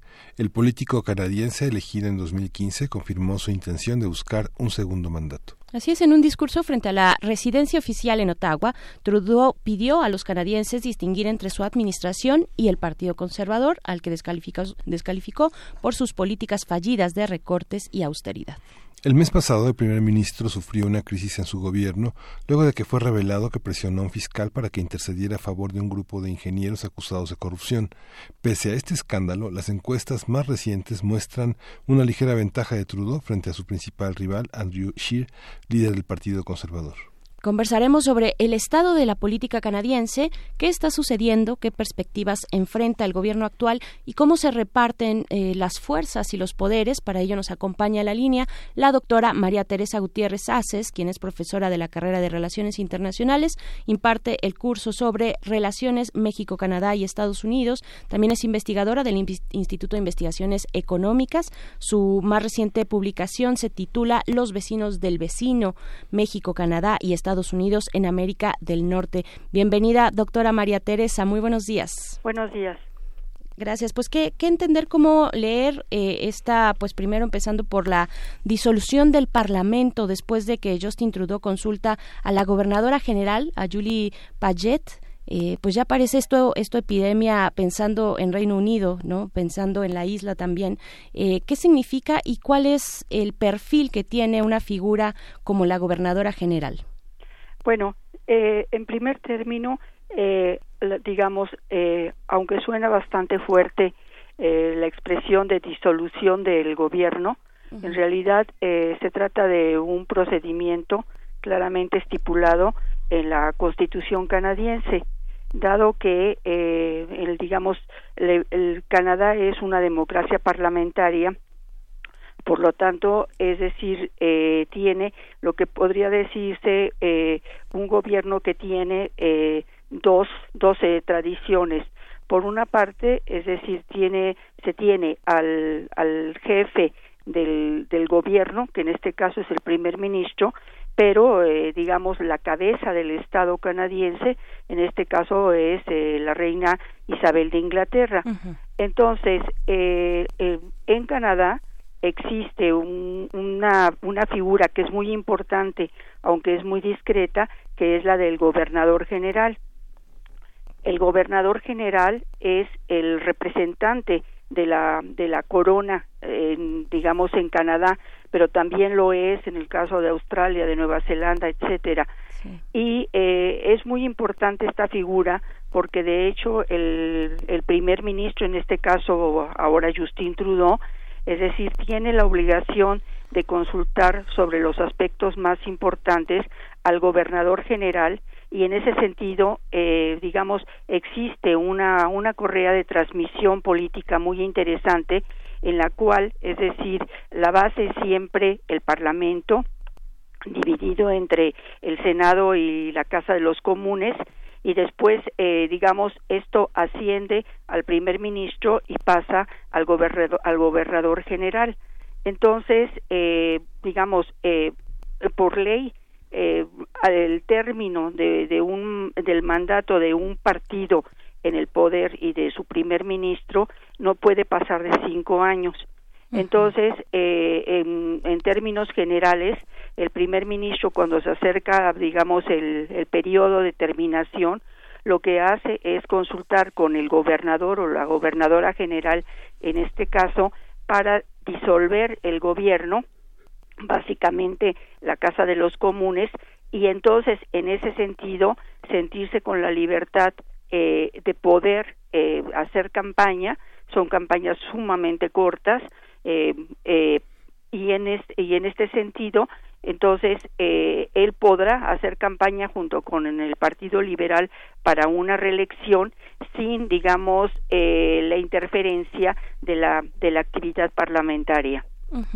¿Por qué Justin Trudeau pide esta, bueno, consulta a la gobernadora general para disolver el Parlamento? ¿Cuáles son sus motivaciones? Digo, independientemente de que lo sabemos que y nos menciona y nos recuerda usted, doctora María Teresa, pues está considerada esta figura en la ley, la disolución del Parlamento. ¿Por qué lo hace? Mire, el, yo creo que un aspecto muy interesante, digamos, del, del sistema político canadiense y específicamente sobre esta situación es, eh, digamos, la idea de la pérdida de confianza que es, eh, digamos, un aspecto que juega eh, un, un, papel central dentro de la vida política canadiense. Es decir, el, el, primer ministro llega al poder con un capital político y conforme pase el tiempo es posible que este capital político disminuya o por el contrario aumente. En el caso de Justin Trudeau, eh, realmente, es decir, fue una, una votación eh, importante, eh, pudo formar un, gobierno de, de, mayoría, pero eh, lamentablemente, es decir, eh, ya prácticamente desde el primer año empezó a perder eh, credibilidad entre, entre la ciudadanía. Algunos aspectos bastante justificados como ustedes este, mencionaron en la presentación el caso de de la empresa Sense Lavalán eh, ha sido algo muy fuerte porque es decir eh, hay que entender que la persona es decir que, que estaba a cargo a cargo justamente de eh, bueno de ver exactamente qué era lo que había sucedido a nivel de, de corrupción entre esta empresa y el gobierno libio en la época de Gaddafi es decir era es primero eh, es una es una persona que ha tenido una posición sumamente importante en digamos en el gobierno de primeras naciones. Ella viene de, un grupo eh, indígena eh, de la parte de Columbia Británica pero además es, es decir es una una mujer que ha tenido eh, importantes cargos en el gobierno y que es presionada directamente por el grupo más cercano del, del primer ministro Trudeau para que, es decir, eh, impusiera una multa a Sense Lavalán a la, a la, en vez de llevar a cabo un proceso para demostrar el alto nivel de corrupción entre esta empresa y el gobierno libio. Entonces, esto, eh, dicho de una manera muy, muy, muy esquemática, eh, bueno, produce un shock entre, entre la gente porque no, no podían entender cómo era posible que se estuviera presionando al sistema de, justicia eh, de Canadá para que se exentara hasta cierto punto, es decir, de asumir su responsabilidad, eh, digamos, digamos, sobre un caso de corrupción eh, a esta empresa eh, Sense Lavalán. Entonces, todo el, el proceso que, que, realmente duró una gran cantidad de tiempo, la discusión, eh, digamos, los comentarios de diversos políticos, etcétera, prácticamente eh, produjo exactamente una situación de pérdida de confianza no solo de la ciudadanía canadiense, sino por supuesto del, del Parlamento. Eh, Trudeau estuvo a punto de tener que presentar eh, su renuncia eh, ante esta situación, pero esta no es la única.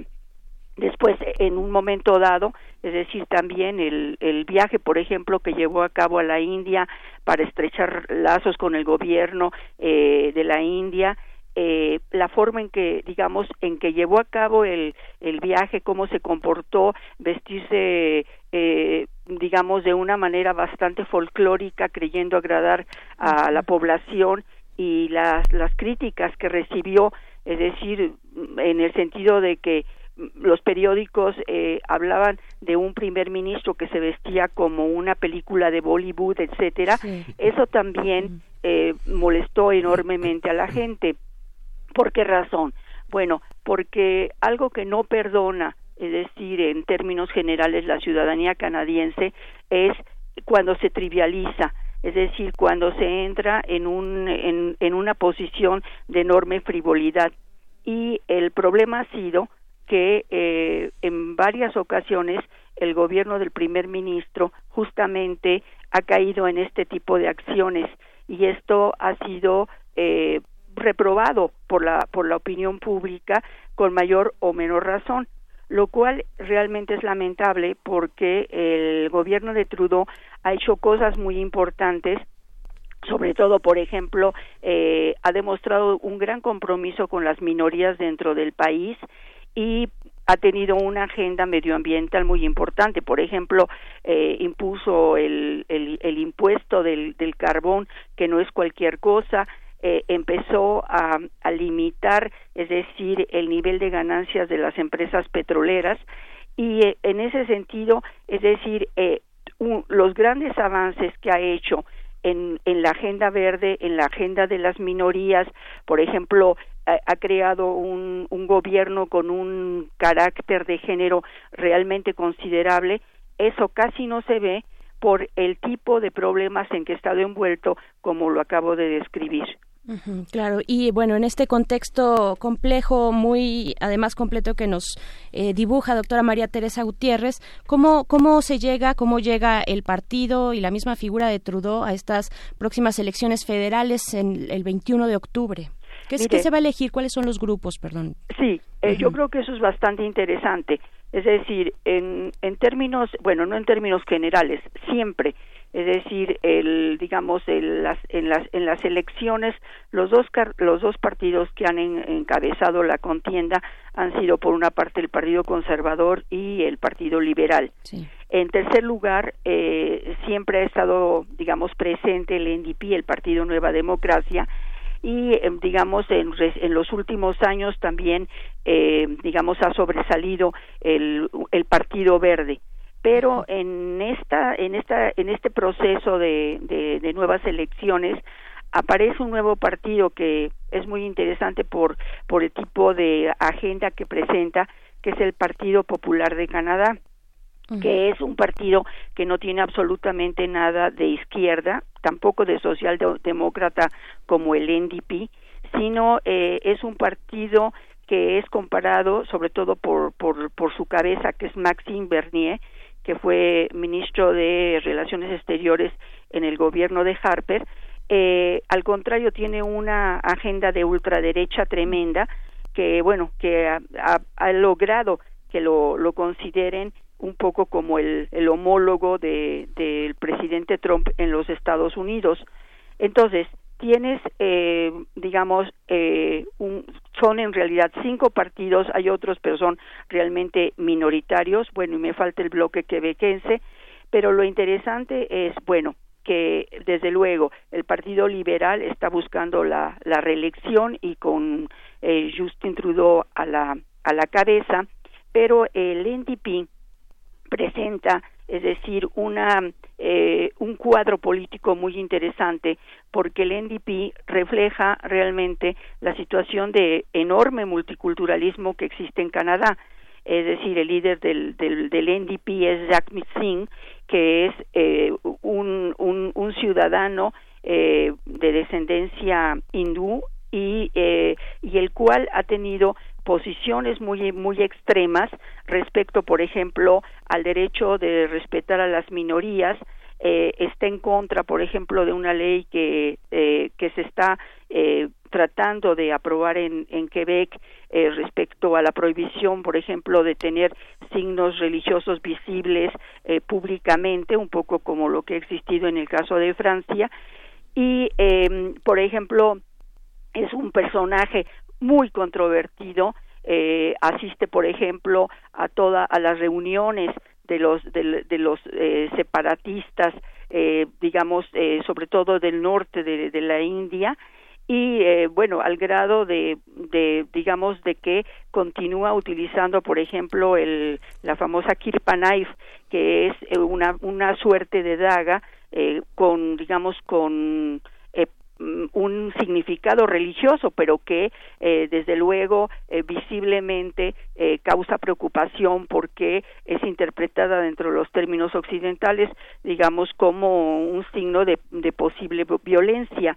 Entonces, tiene usted una, una variedad enorme eh, de, de no solo de los partidos, sino de quienes lo representan. Elizabeth Wilson, por ejemplo, es una ecologista de, larga data, eh, que está compitiendo eh, de una manera muy clara con, con Trudeau, porque Trudeau tiene su propia agenda verde, pero el Partido Verde, es decir, también está tomando, eh, digamos, mucha fuerza eh, debido también a, a toda la, la, preocupación ambiental. Por ejemplo, justamente en el caso del Partido Popular de Canadá, Maxime Bernier niega, el, el, entre otras cosas, el, el calentamiento global y tiene una posición completamente opuesta a la del Partido Liberal y al Partido Verde respecto a las medidas de urgencia que se tienen que tomar eh, en este sentido. claro, doctora María Teresa Gutiérrez, nos quedan muy pocos minutos, tres minutos tal vez, pero yo no quiero dejar de preguntarle sobre el bloque de Quebec. ¿Qué, qué, papel juega? Bueno, tiene, eh, digamos, su propia línea muy particular. Eh, ¿Qué decir de, de, este partido, de este bloque? Bueno, el bloque quebequense, en mi opinión, es, es un partido eh, que tiene una trayectoria sumamente interesante.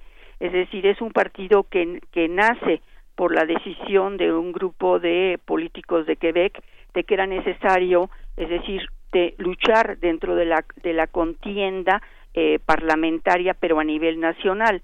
En general, digo, cada provincia tiene sus propios partidos, partidos pequeños, provinciales, pero en el caso de Quebec, después del fracaso de dos referéndums en el que lo que estaban buscando era una suerte de, asociación e independencia de, Canadá.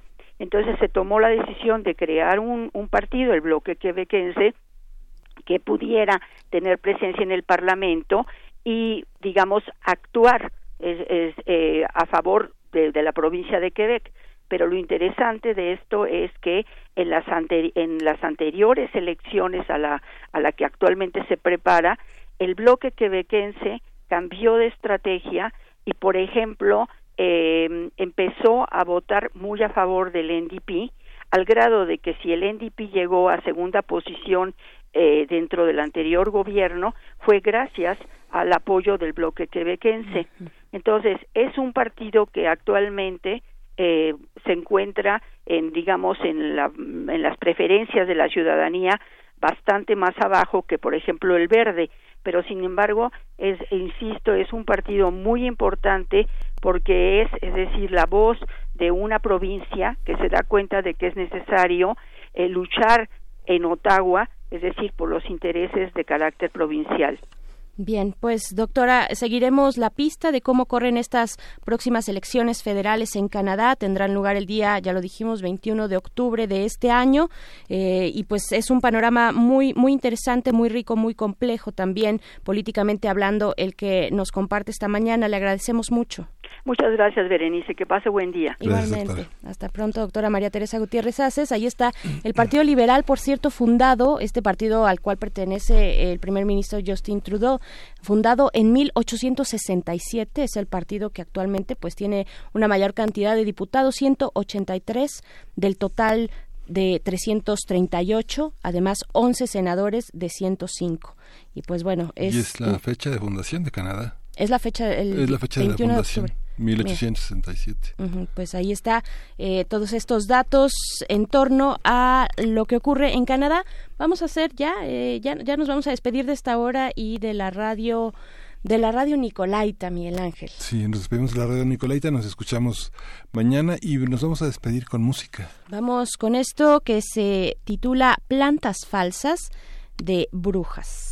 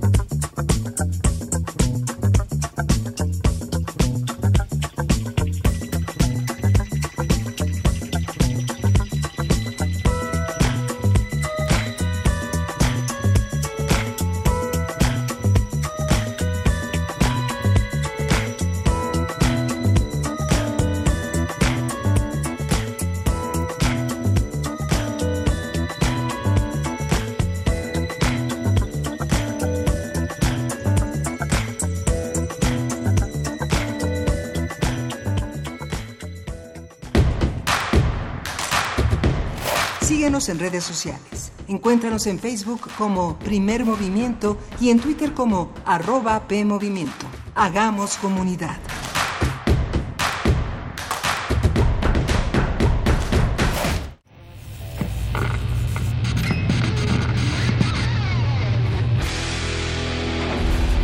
¿Recuerdas esta música?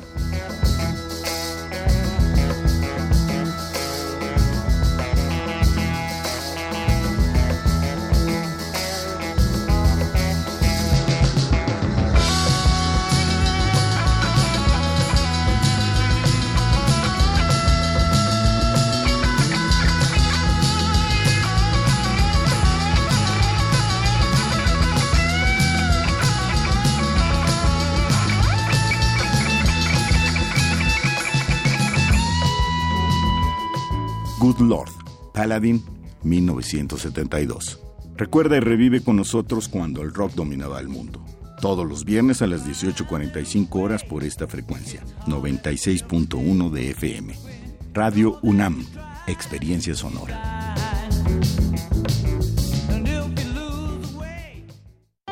Mi INE está hecha de confianza. Como organismo autónomo, el INE protege mis datos personales. Mi INE está hecha de participación con ella elijo a quien va a gobernar. Mi INE está hecha de mis sueños, mis logros, mi historia. Mi INE es lo que soy. Yo me identifico con la democracia. Para participar, checa la vigencia de tu INE y manténla actualizada. Infórmate en INE.mx. Contamos todas, contamos todos. INE. ¿Sabías que antes Los Pinos era un espacio cerrado al pueblo de México? Hoy, en cambio, es un símbolo de libertad. El Sistema Nacional de Fomento Musical te invita a Los Pinos a disfrutar la mejor música sinfónica completamente gratis. Visítanos en Parque Lira sin número, primera sección de Chapultepec, porque este verano Los Pinos suenan. Consulta la programación completa en www.mexicoescultura.com. Secretaría de Cultura. Gobierno de México. Hace varios eones, la Tierra fue un planeta rebosante de vida. Sus habitantes agotaron los recursos naturales y acabaron con los seres vivos. No permitamos que el futuro nos recuerde como una tragedia griega. En nuestras manos están las acciones para cambiar el rumbo. Aprendamos juntos cómo salvar nuestro planeta en Habitare Agenda Ambiental Inaplazable. Un programa del Instituto de Ecología de la UNAM y Radio UNAM. Todos los martes a las 15.30 horas por el 96.1 de FM y su retransmisión los domingos a las 18 horas por el 860 de AM. Radio UNAM. Experiencia sonora.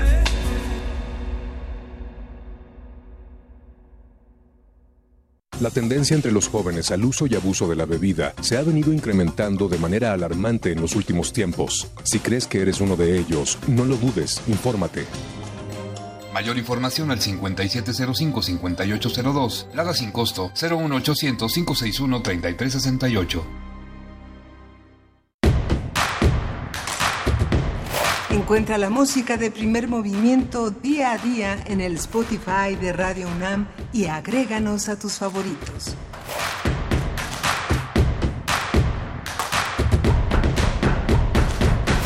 Y aquí seguimos en primer movimiento. Iniciamos nuestra tercera hora cuando son las nueve con cuatro minutos de la mañana hemos tenido conversaciones bastante interesantes, la anterior particularmente pues con la doctora María Teresa Gutiérrez, las elecciones, las próximas elecciones federales en Canadá y pues nos queda todavía mucho por delante, la poesía necesaria, una mesa sobre migración y las ciudades del siglo XXI. Vamos a conversar con la doctora María Inés Barrios, coordinadora de la especialidad en migración internacional en el COLEF y también con el doctor César Fuentes, también del COLEF, donde donde coordina eh, la especialidad en estudios de las ciudades del siglo XXI.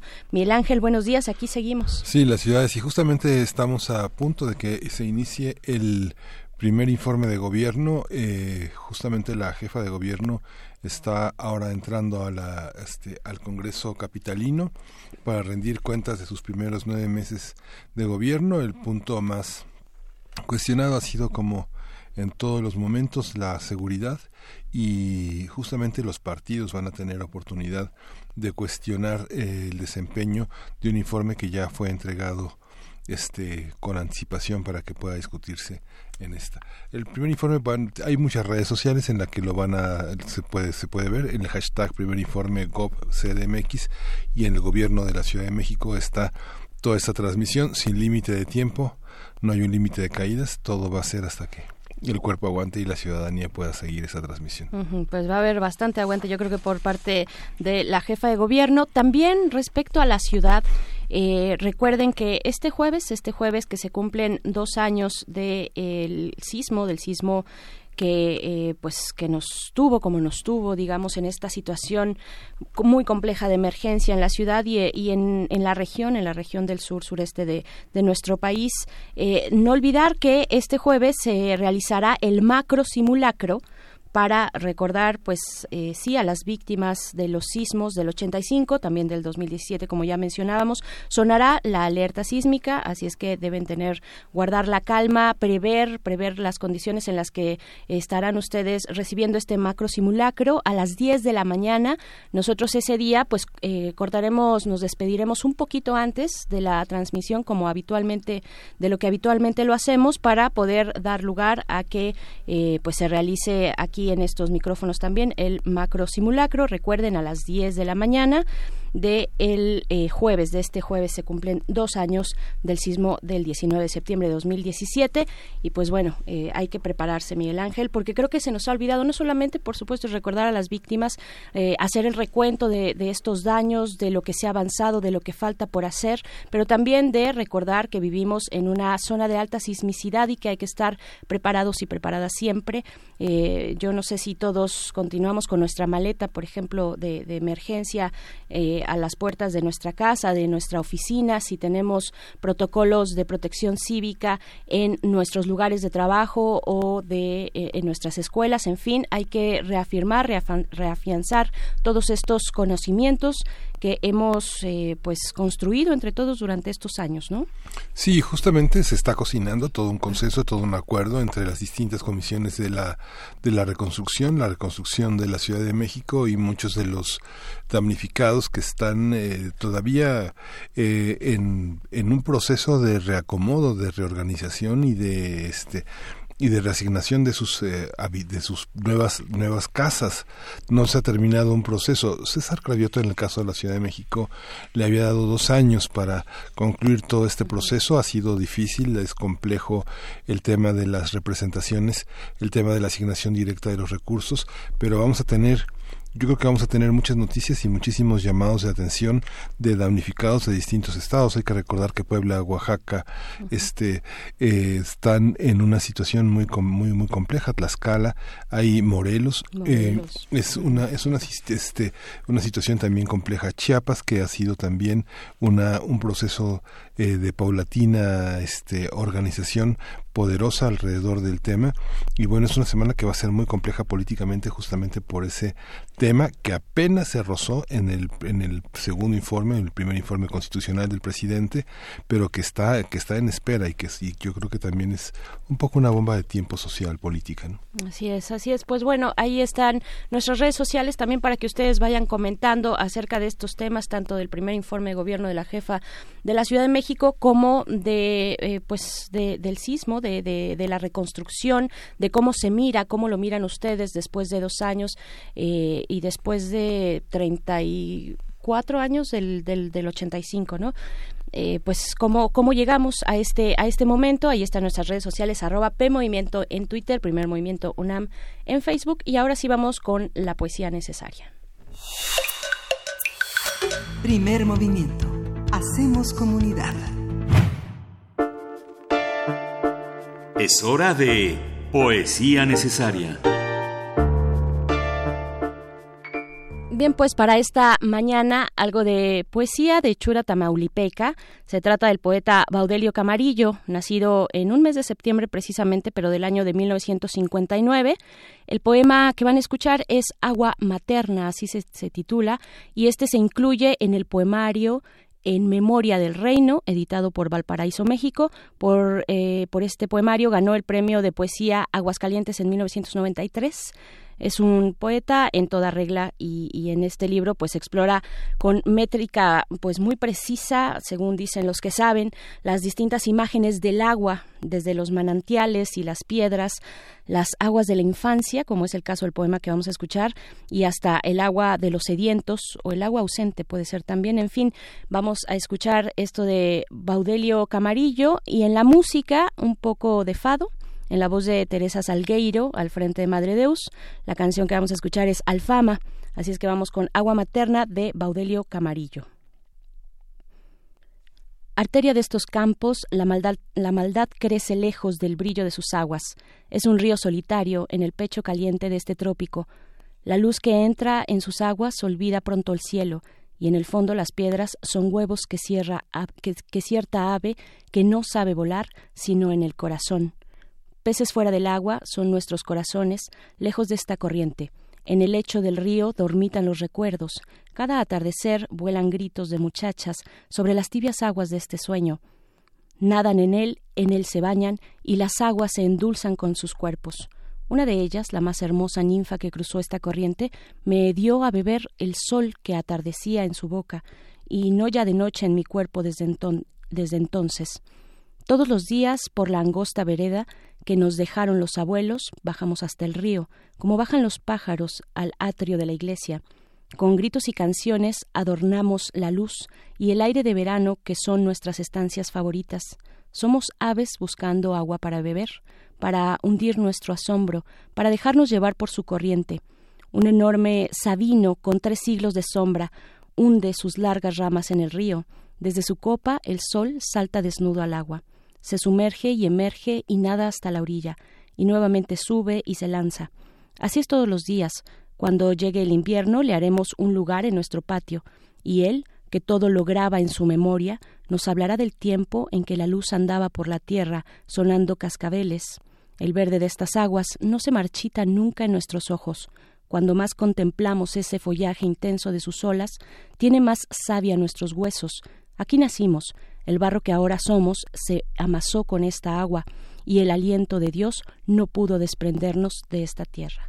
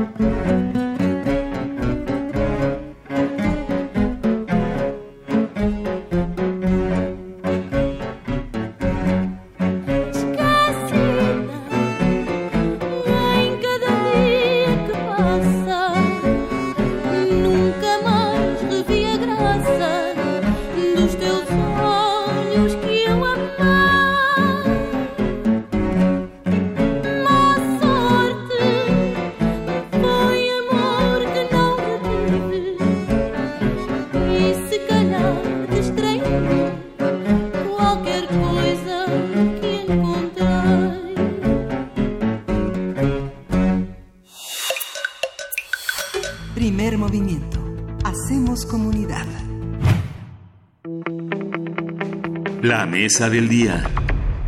Las ciudades de América eh, Latina presentan diferentes niveles de disfuncionalidad. Si bien se han caracterizado como un espacio de oportunidades y desarrollo económico y social, también acumulan problemas como altos niveles de pobreza y exclusión social, falta de espacios públicos, desempleo, riesgos económicos, sociales, ambientales, entre muchos otros. Así es, ante dicho panorama, el Colegio de la Frontera Norte, a través de su programa de posgrado en estudios de las ciudades del siglo XXI, ofrece un plan de estudios de carácter profesional en la modalidad en línea. El COLEF también ofrece mediante esta modalidad la especialidad en migración internacional que tiene como objetivo formar profesionales capaces de comprender y analizar el fenómeno de la migración internacional desde un enfoque transdisciplinario. Así es, de acuerdo con la ONU, la Organización de las Naciones Unidas, en 2017 el número de migrantes alcanzó la cifra de 258 millones de personas, de los cuales 68 millones son personas desplazadas. Se estima que las mujeres migrantes representan el 48% y que hay 36.1 millones de niños y niñas migrantes, 4.4 millones de estudiantes internacionales y 150.3 millones de trabajadores inmigrantes. A partir de esas actividades en el COLEF vamos a hablar sobre lo que implica en las ciudades del siglo XXI los temas de migración internacional, cómo se analizan, cómo estudiar lo que está sucediendo en este contexto internacional hoy. Está con nosotros en la línea ya la doctora María Inés Barrios. Ella coordina la especialidad en migración internacional en el COLEF. Buenos días, eh, doctora eh, Barrios, ¿cómo está? Buenos días, Miguel Ángel y Berenice. Muy bien, gracias por el espacio. Gracias. Al contrario, al contrario, gracias, doctora María. Tal vez tengamos oportunidad de que en unos momentos más nos encontremos en la línea también con el doctor César Fuentes, también del COLEF, pero vamos a iniciar, eh, doctora María Inés Barrios, pues preguntando el ángulo que propone el COLEF para acercarse a una, pues, a un panorama, a un fenómeno tan complejo como el que se vive en el siglo XXI respecto a la migración. ¿Cómo, cómo, cómo, cómo es este acercamiento? Así es, Berenice, como lo comentas, este, la migración internacional pues ha sido uno de los fenómenos sociales con mayor complejidad de nuestra época. Eh, intrínsecamente se relaciona se ha relacionado con aspectos sociales, económicos, políticos, culturales y actualmente vemos cómo el papel de la seguridad incide en la cotidianidad de un sinfín de personas este, en este mundo cada vez más interconectado y que deciden o toman la decisión de desplazarse. Ahora observamos que desde el ámbito público, pues sin duda ha surgido con mayor intensidad un interés por el fenómeno migratorio y pues que de cierta manera se ha vuelto cada, cada vez más evidente tomando un papel sumamente prominente en las agendas de diversos estados, así como de la opinión pública. En este contexto, pues el COLEF ha sido una, un centro de investigación que tiene más de 37 años analizando, investigando el fenómeno migratorio, tanto de manera interna como internacional, y sin duda se ha enfatizado en la formación de recursos humanos, pero un matiz que se que se particulariza en esta institución es que la mayoría de las formaciones son informaciones este, de investigación, personas que se dedican en la academia, entonces en este contexto vimos la necesidad de formar no solamente este tipo de recursos humanos, sino formar personas que estén tomando en la toma de decisiones y atendiendo de manera directa a la población migrante. Entonces, así es como hace siete años que surge la especialidad en migración internacional. ¿Cuáles son los perfiles que podemos alcanzar a ver cuando hablamos de migración internacional? Eh, tenemos la nota, por ejemplo, en India de los apátridas en una zona, en una región de la India. Eh, también pienso en los refugiados, en sus distintas, digamos, modalidades o peticiones, eh, las personas desplazadas, en fin, ¿cuáles son todos estos perfiles que podemos mencionar? Sí, mira, desde el, la especialidad en migración brindamos un marco tanto teórico como metodológico que nos aproxima a entender todas estas todas estas diferentes tipos de movilidades de la migración internacional. Ya lo comentaba, no solamente la migración económica, sino los refugiados, asilados, eh, desplazados forzados tanto interna como internacionalmente. Entonces, bajo este esquema de de la especialidad se brinda todo este conocimiento para que las personas tomadores de decisiones o interesados en el fenómeno migratorio lleguen a comprender y tener un acercamiento más efectivo al estudio de estas poblaciones. Sí, tienen, tienen entre sus temas el tema del estudio de las fuentes estadísticas y los indicadores para el estudio de la migración. ¿Cómo, cómo, cómo compartir datos alrededor de América Latina que orienten investigaciones transfronterizas? No sé, pienso Colombia, Ecuador, Venezuela, Colombia, este, Venezuela y Colombia, Brasil este Bolivia, Perú, Chile, Perú, todo digamos todas estas eh, ciudades que tienen todos estos países que tienen tantas cuestiones en común, nuestro país con Centroamérica y los tránsitos que no solo a través de caravanas sino de una movilidad muy fuerte hacen por ejemplo de Nicaragua a El Salvador, de Salvador a Honduras, de Honduras a Costa Rica, cómo se mueven, qué con qué datos cuentan los investigadores y si es posible el trabajo de campo, eh, eh, el trabajo de campo es orientador frente al tipo de fuentes que se tienen sobre la migración? Sí, así es, mira Miguel Ángel. En, dentro de la movilidad, dentro de la especialidad, se brinda un módulo sobre fuentes estadísticas de información para el estudio de la migración en este caso hacemos, este, se les brinda a los estudiantes herramientas principalmente metodológicas para que tengan un acercamiento desde diferentes fuentes, ya sea encuestas especializadas en migración o censos. Contamos con información de la OECD, con el del Banco Mundial que nos permite ver esta dinámica de flujos. También tenemos eh, Afortunadamente en el COLEP desde hace 30 años se ha llevado una encuesta sobre flujos migratorios que nos permite ver de cierta manera el contexto actual de la movilidad por México. Por ejemplo, a partir de esta encuesta identificamos la entrada de haitianos o de flujos migratorios extracontinentales, como es el caso de los Banglas, de los eh, personas de la India, personas de Haití, personas de Cuba. Entonces, todas estas herramientas se les brindan a los estudiantes, así como eh, conocer y hacer uso de fuentes que ya existen. Te digo, como parte del Banco Mundial tenemos una una este, fuente, tenemos encuestas y fuentes de información que nos permiten aproximarnos no solamente al estudio de la migración que transita por México o México Estados Unidos, sino de otros contextos en América Latina. y, hablando, como hablamos de América Latina, eh, por supuesto también de, otros lugares, porque la migración o el movimiento humano, pues es el pan de todos los días, lo ha sido desde siempre, pero se ha acentuado en, en las últimas, en los últimos lustros. Cuando hablamos de las ciudades de América Latina, ¿cómo entender esas ciudades eh, en este contexto de migración? Yo, pues, me, viene de inmediato a la mente las ciudades santuario, por ejemplo, pero no no todos los espacios son tan afortunados y tan receptivos, ¿no? ¿Cuáles son las problemáticas, digamos, que tendríamos que destacar de las ciudades que tanto emiten como, como aquellas que reciben a personas que están en tránsito? Así es, ahorita un contexto muy particular, como lo decía al inicio de la entrevista, principalmente porque cada vez son más evidentes los flujos migratorios.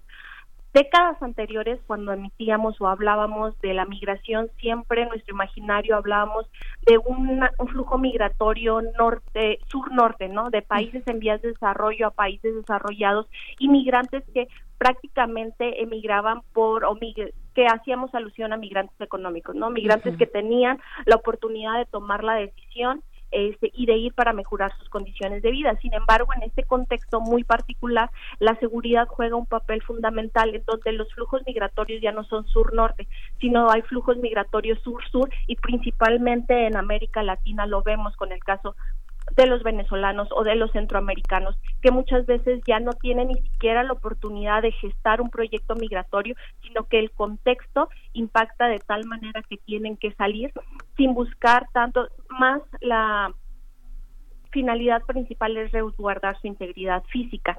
Este, en este contexto yo creo que sería muy importante ver eh, el papel de estas ciudades principalmente eh, lo podemos ver en el caso de Ecuador, Colombia, Perú y sobre todo México, este, de que se vuelven ya países no solamente de migración, sino de inmigración, receptores de este tipo de migrantes.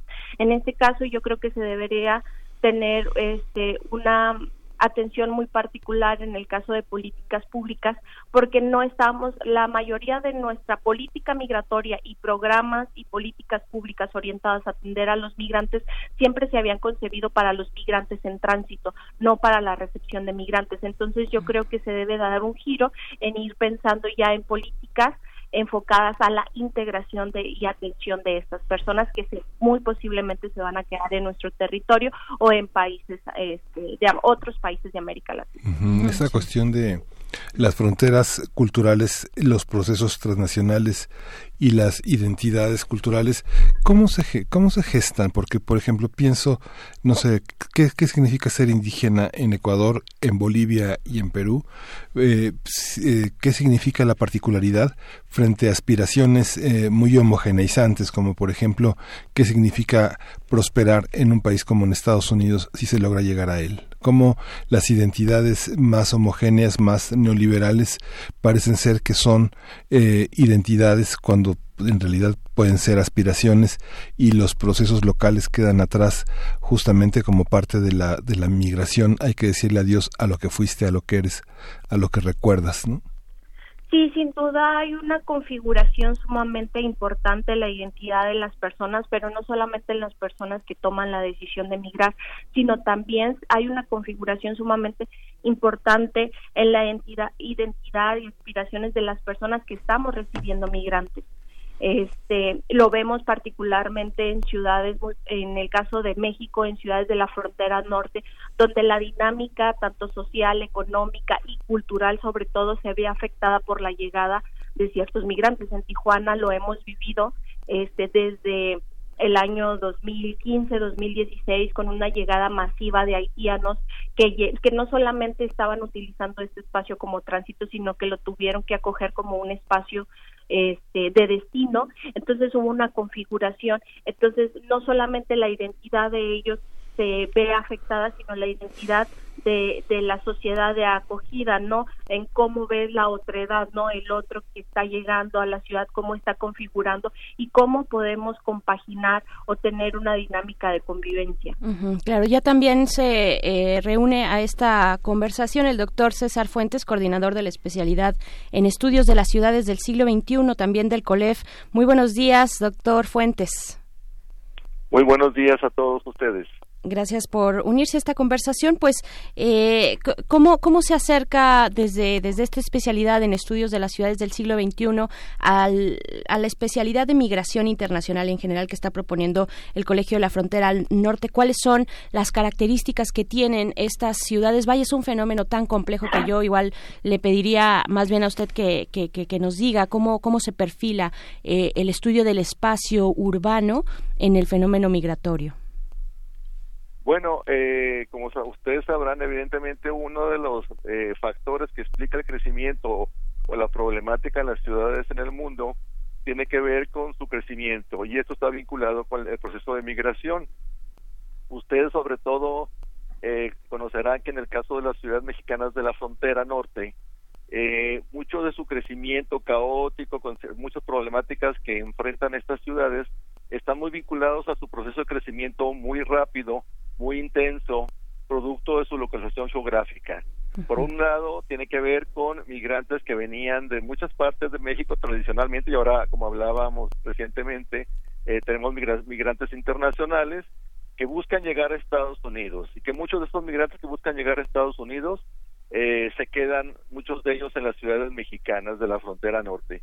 Y esto genera presiones muy fuertes para estas eh, comunidades. Sabemos que muchas de las ciudades mexicanas de la frontera norte tuvieron tasas de crecimiento en el siglo pasado eh, pues muy altas eh, mucho muy muy por encima del promedio nacional. Entonces esto nos conlleva a muchas problemáticas eh, urbanas que tienen que ver con exclusión social asentamientos irregulares eh, etcétera etcétera que de alguna manera estarían vinculados estos dos procesos tanto la parte del proceso de migración como la parte ya de las problemáticas eh, urbanas que se viven en muchas ciudades de América Latina. ya con la doctora María Inés Barrios, ella nos dibujaba pues un, un, entendimiento distinto para hacer frente al fenómeno migratorio respetando eh, las condiciones de vida, los, derechos humanos también de las personas que están en tránsito, pero vemos lo contrario, vemos, vemos que el tema migratorio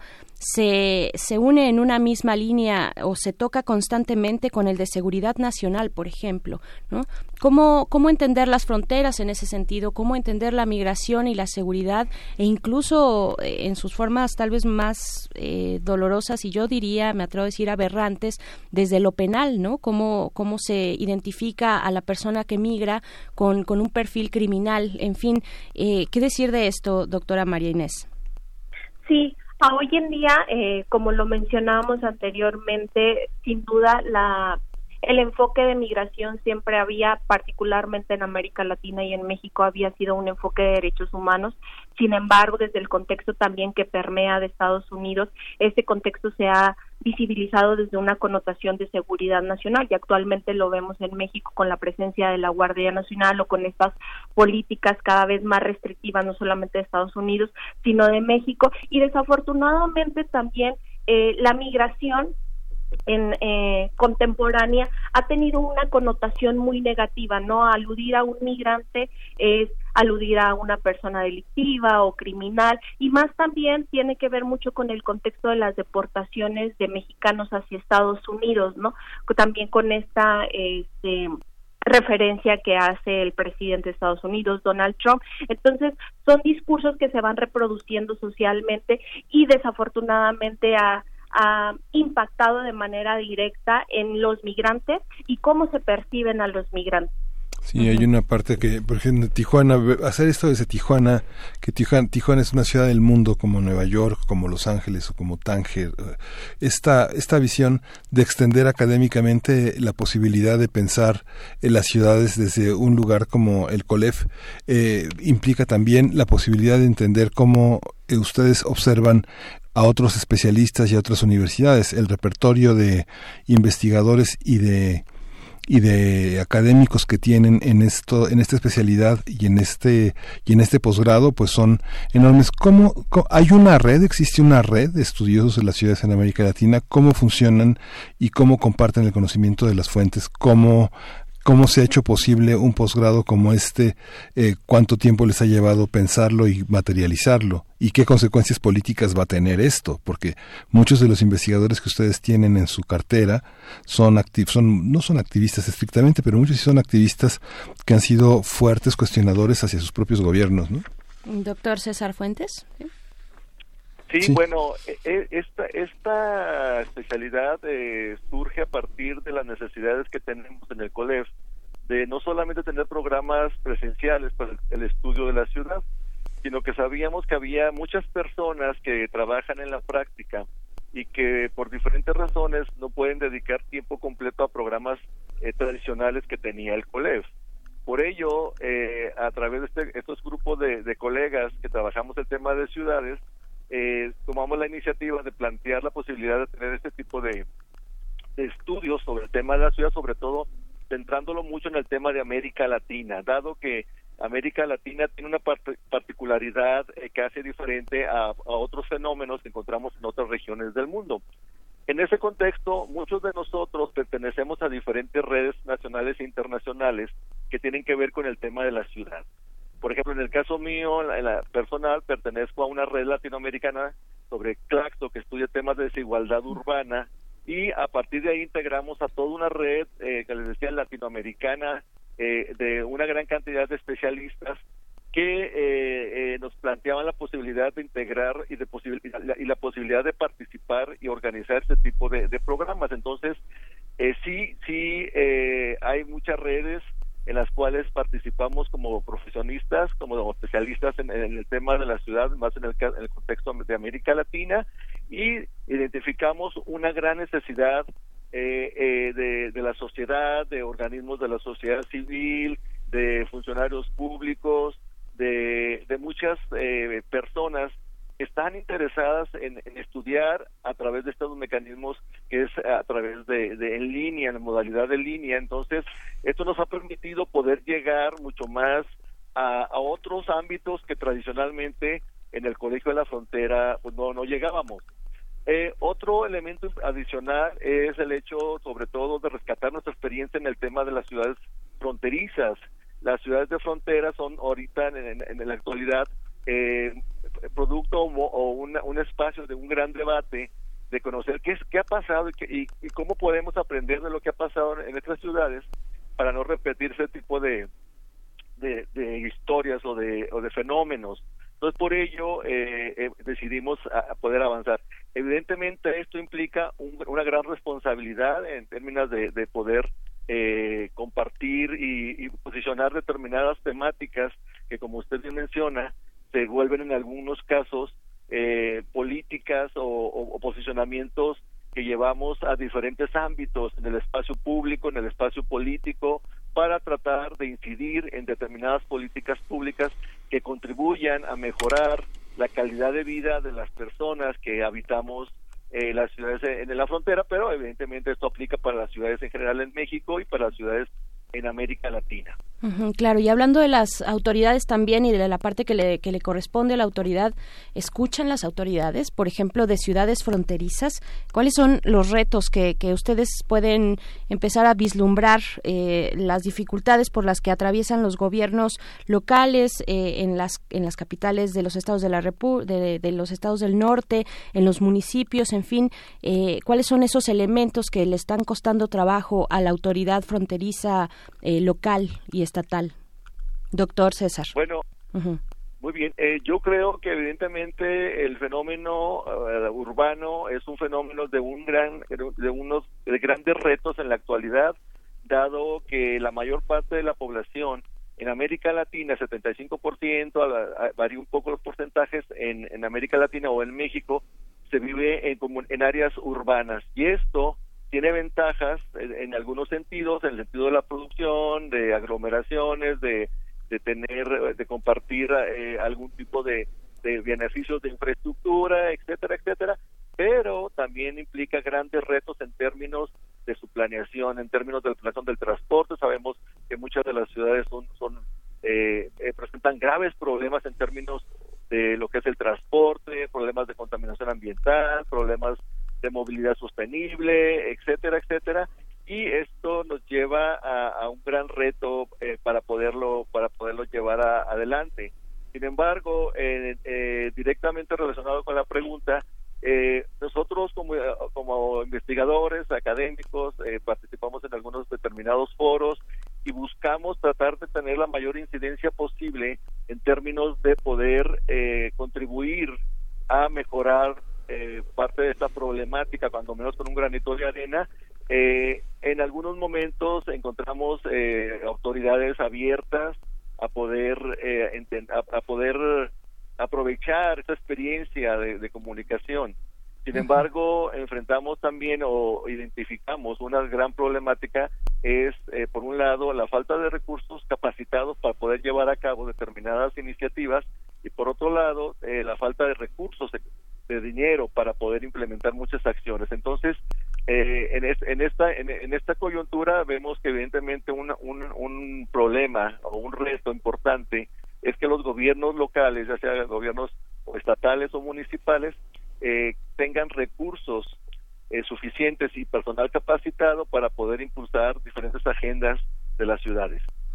claro, doctora María Inés Barrios, también quiero preguntarle sobre vaya, sabemos que, que, existe también la parte eh, muy, muy oscura de, de, los grupos de la delincuencia organizada que están al acecho de personas tal vez que son repatriadas o que, que, que son deportadas, ¿no? Que están a merced y quedan a, a merced de estos grupos. ¿Qué decir? ¿Cómo, cómo debe ser el tratamiento que imprima la autoridad, la autoridad en México, para el caso de México, pues, eh, acerca de este tema, sin violentar, por un lado, los derechos humanos de las personas en tránsito, eh, pero por el otro, también atendiendo a esta cuestión, que es la cuestión de la delincuencia organizada, que capta, eh, en, pues, de, de, múltiples formas, como lo hemos visto en, en pues, en, a lo largo de estos años, a las personas migrantes. ¿Cómo, cómo hacerlo, doctora Barrios? Sí, sin duda, eh, yo creo que el enfoque ahora sí se debe de transitar nuevamente a un enfoque de derechos humanos donde se garanticen este, los derechos y seguridad de estas personas. Por una parte, tanto para los migrantes que están en tránsito o que están en espera, o podemos decir migrantes varados en territorio mexicano que están a la espera de su solicitud de asilo político, garantizarles no solamente es la parte de, que estén en espera, sino que esta espera este, tengan la seguridad de que van a estar bien, la seguridad de, tener programas de atención y de inserción en diferentes ámbitos de, de la vida, este, pero también yo creo que se debe de enfatizar particularmente en la seguridad de las personas repatriadas. Eh, lo hemos visto, hemos tenido experiencias tanto en Ciudad Juárez, en Reynosa, en Matamoros, donde estas personas que son repatriadas se vuelven blanco de se vuelven blanco del crimen organizado particularmente en Ciudad Juárez, eh, si recordamos en el año 2010 se tomaron medidas donde estas personas ya no había repatriaciones por Ciudad Juárez. Ciudad Juárez antes del 2010 era la principal ciudad fronteriza donde deportaban mexicanos eh, o repatriaban con nacionales. Sin embargo, a partir del contexto de violencia donde Ciudad Juárez se se identificó este como la ciudad más peligrosa del mundo se firmó un acuerdo donde estas personas no deberían de ser repatriadas por este punto para justamente para resguardar su integridad física y que no fueran blanco del crimen organizado pero esta historia se vuelve a repetir y lo vemos actualmente en el caso de Reynosa y Tamaulipas donde son blanco del crimen organizado principalmente por cárteles muy muy específicos. Entonces yo creo que en este contexto sí se debe pensar en programas muy particulares de atención y protección a esa población. Hay una, hay una parte en las ciudades que es muy fuerte, que es la, la, las transiciones democráticas. Por ejemplo, Ciudad de México en 1997, eh, Montevideo, por ejemplo, Sao Paulo. Hay momentos en que la oposición ha tenido la, la posibilidad de, de cambiar la ciudad. ¿Cómo han sido esas transiciones? ¿Cómo, cómo se ven los cambios políticos eh, en las ciudades? ¿Qué cambios tendríamos que atender en América Latina como ejemplos de una ruta a seguir? Bueno, eh, este es un tema muy importante eh, que debe ocurrir en muchas de las ciudades en el mundo, sobre todo en el contexto de América Latina, sobre todo transiciones democráticas. En el contexto sobre todo de frontera norte, las ciudades de la frontera norte fueron las ciudades pioneras en, en, México, en las cuales hubo esos cambios, cuando menos cambios de, transición de, de, de, diferentes partidos en el, en el gobierno a nivel de lo municipal y también en a, nivel de lo eh, estatal. Entonces, eh, se hablaba mucho que las ciudades mexicanas de, la frontera, eh, por ser ciudades que tenían una gran, una gran cantidad de oportunidades de empleo y que había una, una, un grupo, un, un, segmento de la población de, de, ingresos medios que hacía que hubiera una mayor participación ciudadana y que esto empujaba ciertas agendas de grupos y que, y, que permitían cambios eh, políticos y cambios sociales y poder también sobre todo llevar muchas actividades o acciones eh, a, la esfera a la esfera pública. Entonces, yo creo que evidentemente eh, en, las ciudades es importante que haya estos avances, lo que llamamos la gobernanza urbana, en el cual eh, la sociedad en su conjunto pueda empujar determinadas agendas y temáticas y que lo lleven al espacio de lo político y que a partir de ahí ellos puedan empujar acciones y que tengan cierta capacidad de movilización y de influencia en la toma de decisiones a nivel de lo político. Entonces, eh, lo que hemos vivido, lo que lo que hemos vivido en, en, la frontera norte, en algunas regiones del país y lo que lo vemos ahora en su conjunto en México, creo que esto eh, ha ocurrido en menor o mayor intensidad en cada uno de los países de América Latina. Eh, algunas ciudades han sido bastante exitosas en estos cambios, otras no, han, no lo han sido de esa manera, pero creo que en general hay cierta esperanza en que en que eh, podamos seguir transitando hacia nuevos mecanismos de participación ciudadana eh, y que nos lleven a lo que sería una forma de gobernanza urbana. Claro, doctora Marínez, también hace un momento que, que usted mencionaba el asilo, el asilo eh, para el caso de Estados Unidos. ¿Cuál es la dimensión de este de este problema de las personas que están a la espera de asilo en Estados Unidos? Ahora veíamos en días recientes este fallo de la Suprema Corte de Justicia en Estados Unidos que, pues, finalmente avala eh, las políticas de Donald Trump para limitar asilo a, algunos perfiles de personas migrantes. ¿De qué estamos hablando cuando cuando hablamos de personas asiladas o que piden asilo en, en Estados Unidos. Sí, mira, cuando hablamos de asilo político, hablamos de esas personas que huyen de sus lugares de origen para resguardar su integridad física. En el caso de México, ahorita tenemos la presencia y tenemos un reto muy grande, sin duda, con la presencia de personas principalmente de origen centroamericano. Vemos el caso de los hondureños, eh, donde hay una gran presencia, pero también el caso de los cubanos en Ciudad Juárez. En tránsito están personas de Bangladesh, de India, Pakistán, que están entrando a nuestro territorio, que vienen con la finalidad de solicitar asilo político en Estados Unidos. Sin embargo, en este contexto y bajo el nuevo programa a partir de enero de el MPP o del Migration Protocol of Protection, este, pues estamos en un reto porque estas personas tienen que esperar en nuestro territorio nacional este, esta parte de, de, pedir asilo político y en el caso de tanto de Ciudad Juárez como de Tijuana hemos identificado que la primer cita no para la, la corte puede ser hasta el 2020, octubre del 2021. Entonces estamos hablando que son personas que se van a quedar varadas sin duda en muchas de las ciudades fronterizas por más de un año en espera en espera de, de tener su entrevista, su primera entrevista de temor fundado para iniciar este proceso de asilo político. Entonces, ahí sí tenemos un gran reto donde sin duda el gobierno, los tres niveles de gobierno, tanto federal, estatal como municipal, este, deben de conjuntar esfuerzos para generar estrategias de atención a estas personas. Y un grupo vulnerable también son niños y niñas, eh, adolescentes, por supuesto, pero sobre todo niños y niñas que son separados de sus familias del otro lado de la frontera. Creo que, no sé si, si ustedes nos pueden confirmar esta cuestión. Yo lo escuché de una periodista eh, norteamericana muy involucrada en, en este tema de, de, los niños y las niñas. Decía, bueno, la diferencia entre la política de deportación de Barack Obama, que fue muy, muy alta durante su gobierno, y la de Donald Trump, es que este último, Donald Trump, separa a las familias, ¿no? Eso, eso es cierto. ¿Cómo entender este fenómeno también? Esta terrible, eh, pues, emergencia de protección a, a, las niñas y niños que, que están migrando, que están del otro lado también y que son separados de sus padres y sus madres.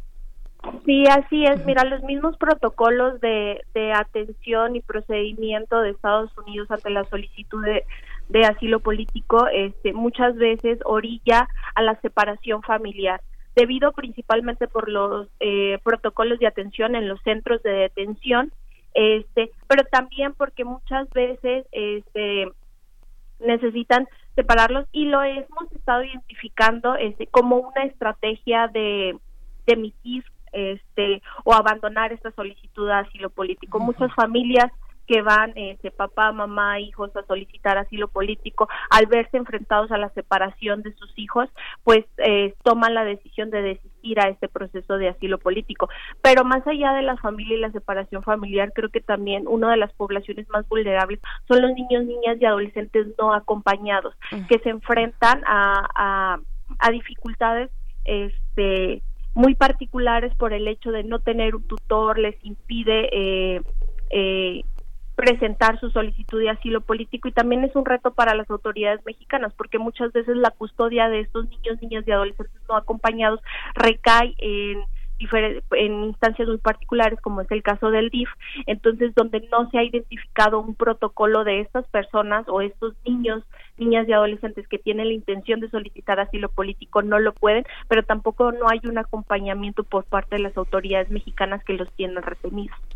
Yo recuerdo que para el caso de la masacre de las personas migrantes en San Fernando, eh, pues se, se realizaron después distintas marchas, eh, caravanas de madres que buscaban, madres centroamericanas que buscaban a sus familiares acá, a sus hijos, eh, y en aquel momento, en aquellos momentos o a lo largo de estos años, pues era incomprensible cómo no se tenía por parte de los gobiernos de México y de Centroamérica de los países de Centroamérica, pues un protocolo, una coordinación, eh, ni siquiera una lista posible de registro de nombres de, de, personas que estaban siendo buscadas desde allá con respecto y que tuviera las autoridades mexicanas conocimiento certero de eso. ¿Qué decir? ¿Hemos avanzado en ese sentido eh, en la búsqueda de personas eh, migrantes por parte de sus familiares de Centroamérica? doctora, mm, bueno, cualquiera de los dos que quiera.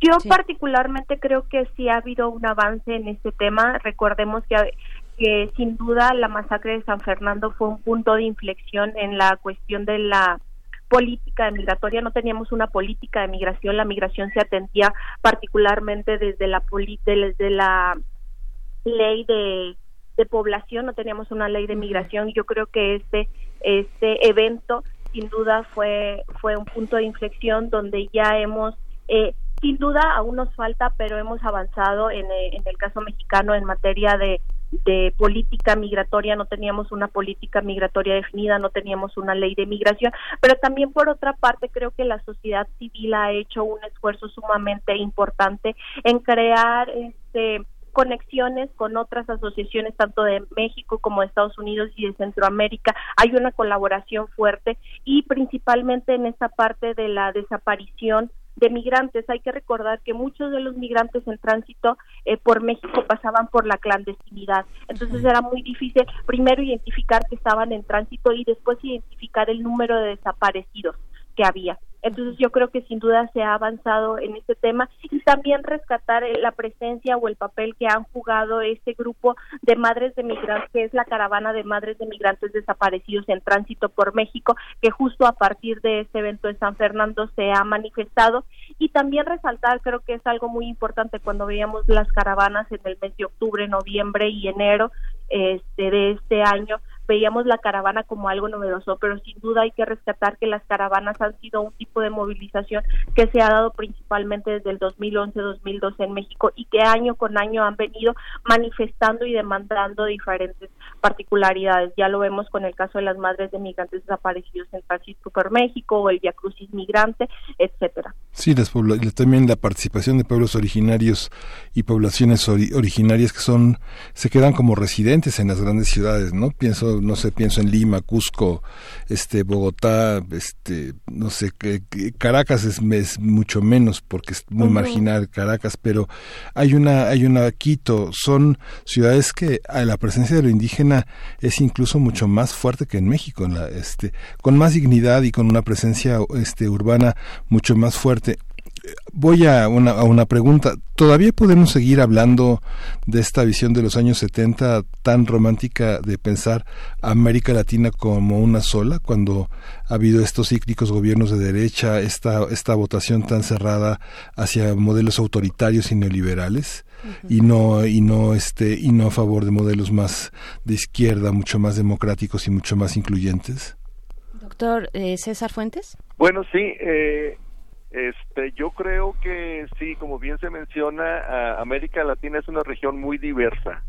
Y creo que eh, sobre todo para dar respuesta a determinadas problemáticas que tienen que ver con el tema del urbano, eh, las, las respuestas han sido en algunos casos similares, tanto de gobiernos de izquierda como gobiernos de derecha en, en algunos casos, lo que ha conllevado a que a que tengamos eh, procesos eh, políticos de que eh, en determinados momentos haya gobiernos de izquierda, después damos un, un cambio radical hacia gobiernos de extrema derecha, eh, etcétera, etcétera. Entonces, creo que si no podríamos hablar de una América Latina homogénea, creo que lo, estamos viendo en este momento, lo que está ocurriendo en la, en la región, y podemos encontrar cambios bandazos de un extremo a otro, dado eh, de que en algunos casos, en la mayoría de los casos, no se ha podido dar eh, respuesta, tanto gobiernos de izquierda como gobiernos de derecha, a muchas de las problemáticas, sobre todo eh, urbanas, para esta, estas ciudades o estas regiones del mundo. Entonces, creo que es algo muy heterogéneo, no podemos hablar de una, de una región homogénea, lo vemos en el mismo contexto mexicano. Claro. Bien, pues antes de despedirnos de esta conversación que les agradecemos mucho, doctora María Inés Barrios, doctor César Fuentes, pues eh, también invitar a la audiencia, ¿no? Quisiera que ustedes invitaran a la audiencia, que nos digan cuál es el eh, perfil de personas que pueden eh, aplicar para esta especialidad de migración internacional que propone el Colegio de la Frontera Norte. pues no sé quién de los dos, doctora María, tal vez. Ok, bueno, particularmente la especialidad de inmigración internacional es un programa pues que está dirigido a principalmente a integrantes de organismos sociales, centros académicos, instituciones públicas y privadas, eh, tomadores de decisiones en materia migratoria, así como público en general, pues obviamente interesado en adquirir un conocimiento tanto sólido en un, con un enfoque analítico y aplicado al estudio de la de la migración internacional en este caso, pues los invitaríamos a todas las personas que estén interesadas eh, a visitar nuestra página este, en línea este, o mandar un correo electrónico a difusión mx recordarles que la convocatoria está abierta hasta el 4 de noviembre y cualquier duda que tengan pues vamos a estar atentos a, a, a dar respuesta. Son 11 meses y cuesta 40 mil pesos el, el, seminario, ¿no? Bueno, el seminario, el, toda esta, como que la especialidad y este, la especialidad en estudios en las ciudades del siglo XXI. ¿Hay becas? Doctor César, ¿tiene ese, ese dato por ahí? Sí, sí existen eh, becas, habría que hacer una solicitud, como ya se mencionó, a, por parte de, de la Ay, perdimos al doctor César Fuentes. Bueno, eh, doctora, pues, seguramente usted también tendrá ese dato por ahí. Sí. ¿Sí? Sí, hay eh, tipo de becas y plazos para pagar, obviamente. este, hay un convenio de pagos. Hay becas, como mencionaba el doctor César Fuentes, tienen que comunicarse también quien esté interesado al correo al correo electrónico que ya se ha mencionado, que es difusionwec.colef.mx. Estos programas pues constan de 11 meses se brindan, bueno, en el caso de la migración internacional son 10 módulos donde se ven diferentes aspectos del fenómeno migratorio, tanto teórico como metodológicos y aspectos muy particulares que el día de hoy este platicamos, ya sea migración y derechos humanos, identidad, procesos transnacionales y fronteras culturales. Entonces, pues todos los interesados y los invito a comunicarse o eh, revisar nuestra página también en Facebook de Colef Postgrados en línea. Bien, sí, hay que decir eso, es una modalidad en línea de esta especialidad. Pues les agradecemos mucho, ya está de vuelta nada más para despedirlo. Doctor César Fuentes, muchas gracias. Les agradecemos a ustedes su tiempo, su espacio para pues, difundir este, este tipo de, de programas. Gracias. Muchas gracias. Mucho, con mucho gusto. Doctora María Inés Barrios, gracias y muy buen día. Muchas gracias, Berenice Miguel Ángel. gracias. Hasta pronto. Pues vamos a despedirnos ya, Miguel Ángel, con una canción que ojalá puedan ustedes ver, ya la estamos escuchando de fondo, ver el video de esta canción. Es de Jorge Drexler. La canción es Movimiento y sale nuestra maratonista, bueno, nuestra, esa, esa manía, pero bueno, la maratonista eh, de la frontera. Ay, ay, ay, se me, se me acaba de ir. Bueno, vean el video, vean el video. La canción se llama, se llama Movimiento y es de Jorge Drexler. Y pues con esto nos despedimos. Con eso nos despedimos, nos escuchamos mañana. Esto fue Primer Movimiento. El mundo desde la universidad. Los niños a la espalda y expectantes, los ojos en alerta, todo oídos, olfateando aquel desconcertante paisaje nuevo, desconocido. Somos una especie en viaje No tenemos pertenencias, sino equipaje. Hablamos de Lorena Ramírez, maratonista Raramuri. Ahí está el dato. Con esto nos despedimos. Hasta mañana. Estamos vivos porque estamos en movimiento. Nunca estamos quietos, somos trashumantes, somos padres, hijos, nietos y bisnietos de inmigrantes. Es más mío lo que sueño que lo que toco. Yo no soy de aquí, pero tú tampoco. Yo no soy de aquí, pero tú tampoco. De ningún lado del todo y de todos lados un poco.